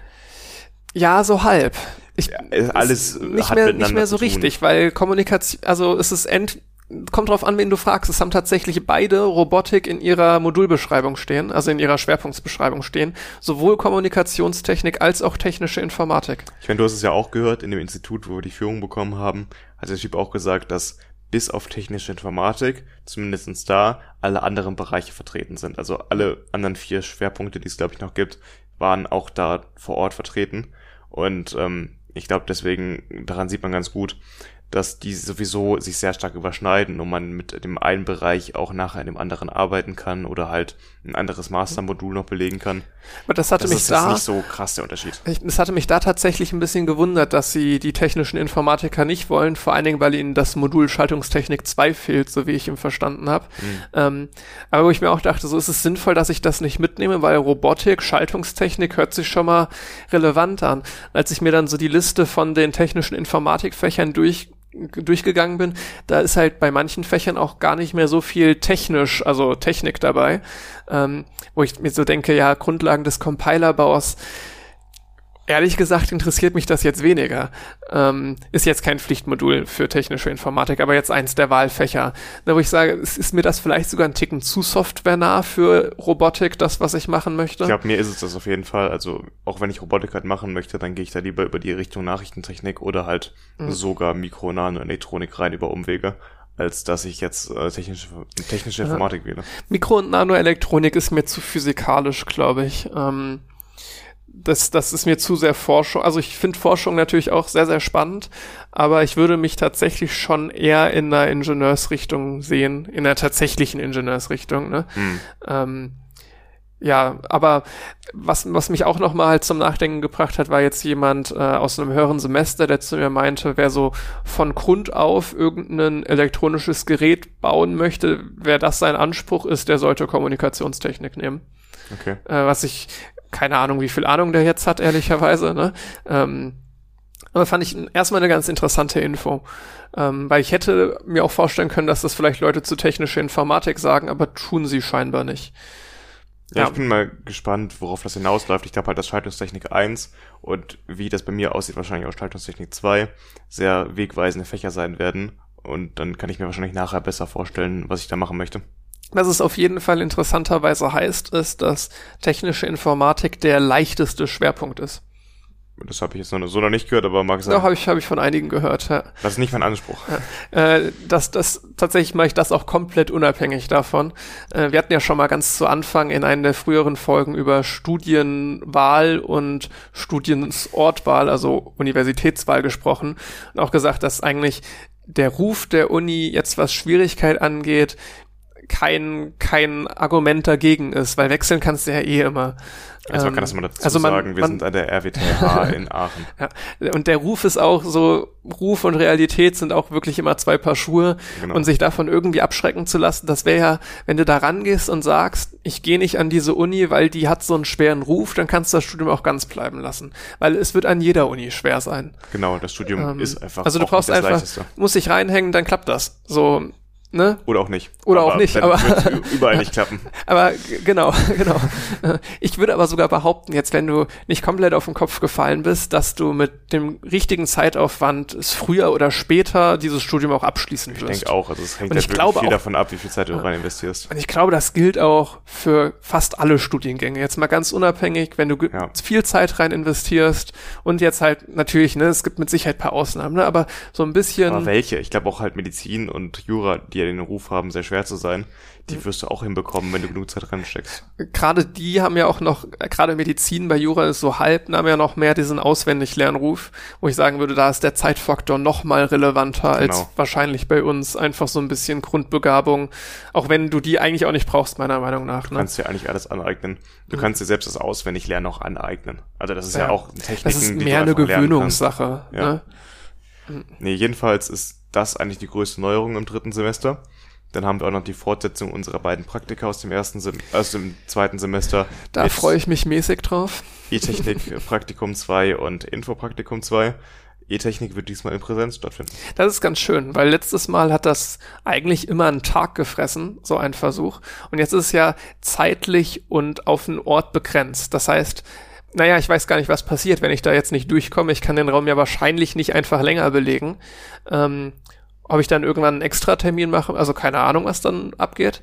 Ich denke mal, du wirst halt auch Zeit investieren müssen zum Nach- und Vorarbeiten dieser Versuche, klar. das, das bestimmt, ja. Aber du sitzt halt nicht ewig dran. Letztes Semester saßen wir halt ewig an diesen Simulationssoftwaren dran und haben uns das zurechtgebastelt, dass das hier jetzt nicht, ne? Dann kannst du auch nicht direkt jemanden fragen und so weiter, weil das war auch ein Tipp, den hatte mir ein Tutor jetzt bei dem Projekt mitgegeben. Der meinte, wenn im ET-Praktikum, im ET2-Praktikum irgendwas nicht auf Anhieb funktioniert, ET-Praktikum 2. wenn irgendwas auf Anhieb nicht funktioniert, frag direkt nach, weil ähm, du hast keine Zeit, um jetzt groß nach einem Fehler zu suchen oder sonst Mhm. was. Also einfach direkt die Leute nerven, scheißegal. Hauptsache du kommst zügig weiter, weil das wäre halt der hauptkritische Faktor, also die Zeit. Ja, das kann ich mir auch vorstellen, weil du, wie du gerade sagtest, ja zeitlich begrenzt bist in diesem Raum. Du kannst ihn ja nicht ewig Mhm. belegen. Jede Woche haben wir da dann zwei Stunden, Genau. alle zu verschiedenen Terminen, ne, weil gleichzeitig in geht schwierig. Zweierteams sind wir dann Genau. eingeteilt. Und das Informatikpraktikum läuft eigentlich so ab wie im zweiten Semester, wie im letzten, dass wir so ein Skript haben, relativ langes, wo wir dann die Grundlagen erklärt bekommen und dann eben verschiedene Versuche machen müssen zu den verschiedenen Themengebieten, die da abgedeckt werden. Genau weiß ich noch gar nicht, was da gemacht wird. Jedenfalls ähm, hat man dann drei Testate verteilt über das Semester. Im ersten ist es, glaube ich, ein reiner E-Test online, ohne Überwachung, einfach äh, ein paar Code-Schnipsel reinkopieren, ein bisschen was selbst coden. Im zweiten ist dann zur Hälfte E-Test, zur Hälfte live in Zoom ein bisschen den Code erklären, so wie ich das verstanden habe. Und im dritten ist es ein reines Erklären des Codes in Zoom.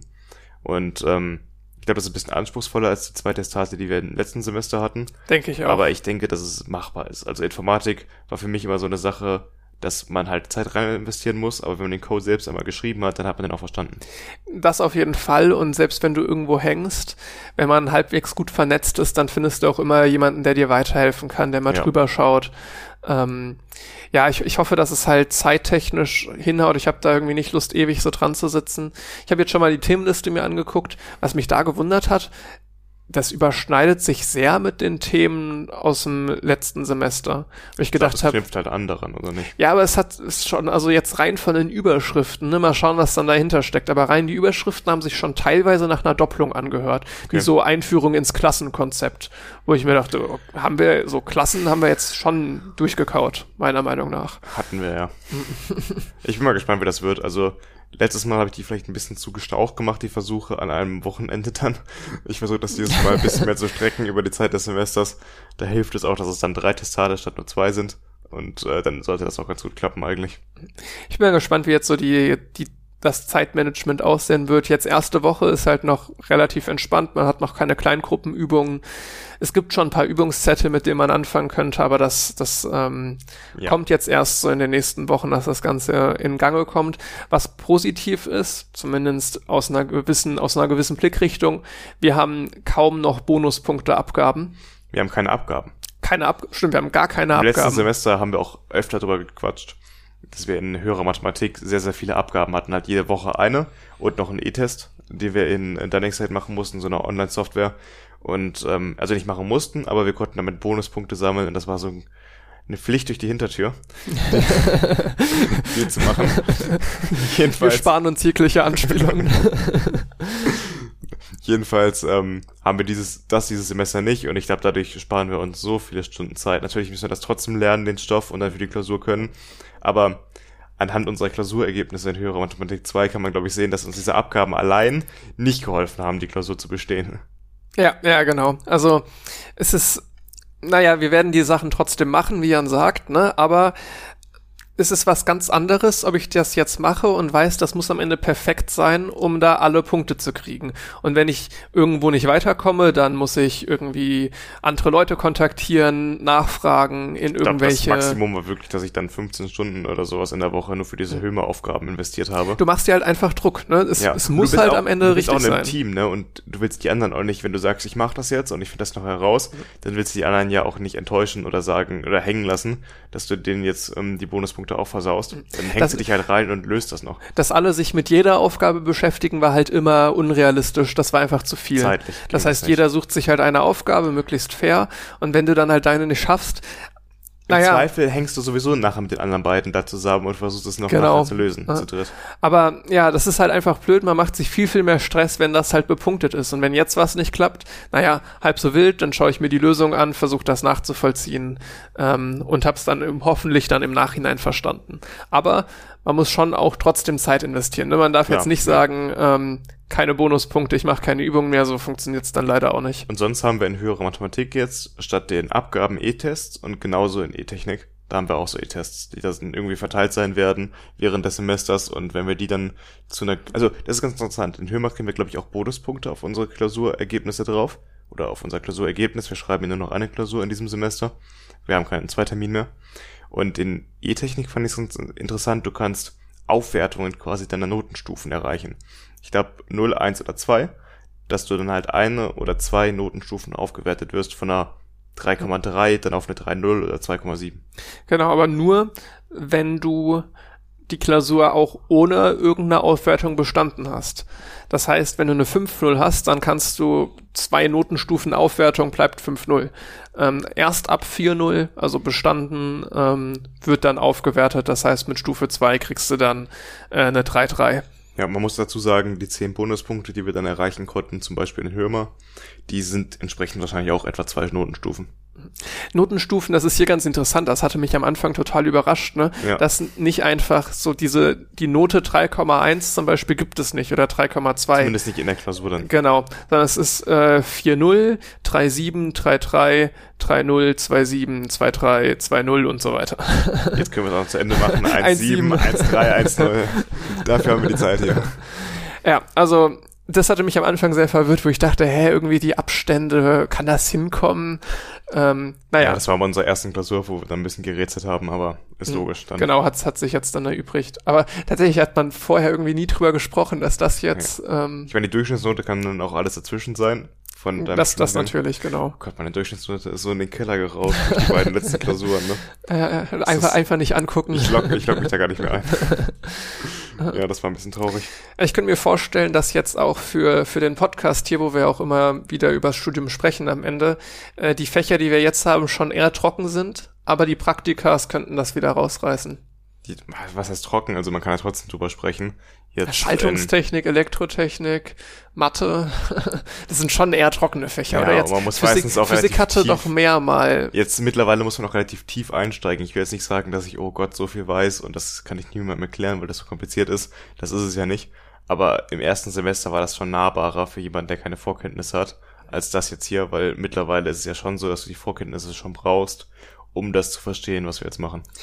Die Schaltungsanalyse im ersten Semester, das war Ist halt Also- auch ein bisschen Schulstoff schon, ne? Genau, ein Ticken über dem Schulstoff, Ja. aber gar nicht so viel, also schon schwieriger, ne, und ein bisschen mehr, aber wir haben das schon in der Schule behandelt. Also Genau. Und das ist jetzt halt nicht mehr der Fall. Jetzt kannst du als Laie davon nicht mehr ganz so viel nachvollziehen. Erstmal. Das macht es natürlich für uns auch schwieriger, weil man jetzt nochmal dann irgendwelche alten Mitschriften ausgraben muss im Zweifelsfall. Jetzt Ähm, fängt das langsam an, ja. Da wird dieses mathematische Methoden der Elektrotechnik, das, was wir immer mit MMET abkürzen, aus dem ersten Semester nochmal interessant, weil das war ja ein Fach, was eigentlich na, nur dafür da war, aufzubauen auf ein Fach, was später kommt, also die Grundlagen zu schaffen. Und das ist jetzt da mit Schaltungstechnik. Ja. Und E-Technik 3. Das, das ist jetzt genau das Fach, was was diese ganz, dieses ganze erste Semestermodul rechtfertigt. Ja, ich habe jetzt auch in der ersten Vorlesung das sehr wiedererkannt. Ja, ja. da kam- kam's, da es kam's kam wieder hoch. Vietnam-Flashbacks kamen reingerollt. Ist das, ist das hier die richtige Veranstaltung? Ja, das ist, äh, wird spannend sein, wie wir jetzt damit umgehen. Dann berichten wir in zwei Wochen wieder, wie so der tatsächliche Start dann und äh, ja, wie man dann wirklich ins Semester reinkommt, auch mal mehr Vorlesungen gesehen hat. Wir haben viele unterschiedliche Professoren jetzt. Ähm, Ja, viele neue Leute. genau, neue, neue Leute sind Und da. wir haben nächsten Montag wahrscheinlich unsere erste Präsenzvorlesung im gesamten Stimmt. Oh, Studium. oh, oh. Darauf freue ich mich. Da machen wir einen ganz großen Extra-Block. genau. Wie hat es sich angefühlt, mit anderen Menschen zusammenzusitzen? Wie immer, wir freuen uns, wenn ihr uns auf Apple Podcast bewertet oder den Podcast einfach weiterempfehlt. Ähm, dann kommen wir vielleicht auch noch mal an ein paar neue Hörer, das wäre ganz schön. Ja, genau. Und ansonsten hören wir uns einfach in zwei Wochen wieder. Bis bald. Ciao. Das war 2 mit Potenzial. Jeden zweiten Freitag erscheint eine neue Folge überall, wo es Podcasts gibt. Anmerkungen, Feedback oder Themenvorschläge kannst du uns gerne per E-Mail zukommen lassen. Oder du schaust mal bei Twitter und Instagram rein. Alle Infos in den Shownotes.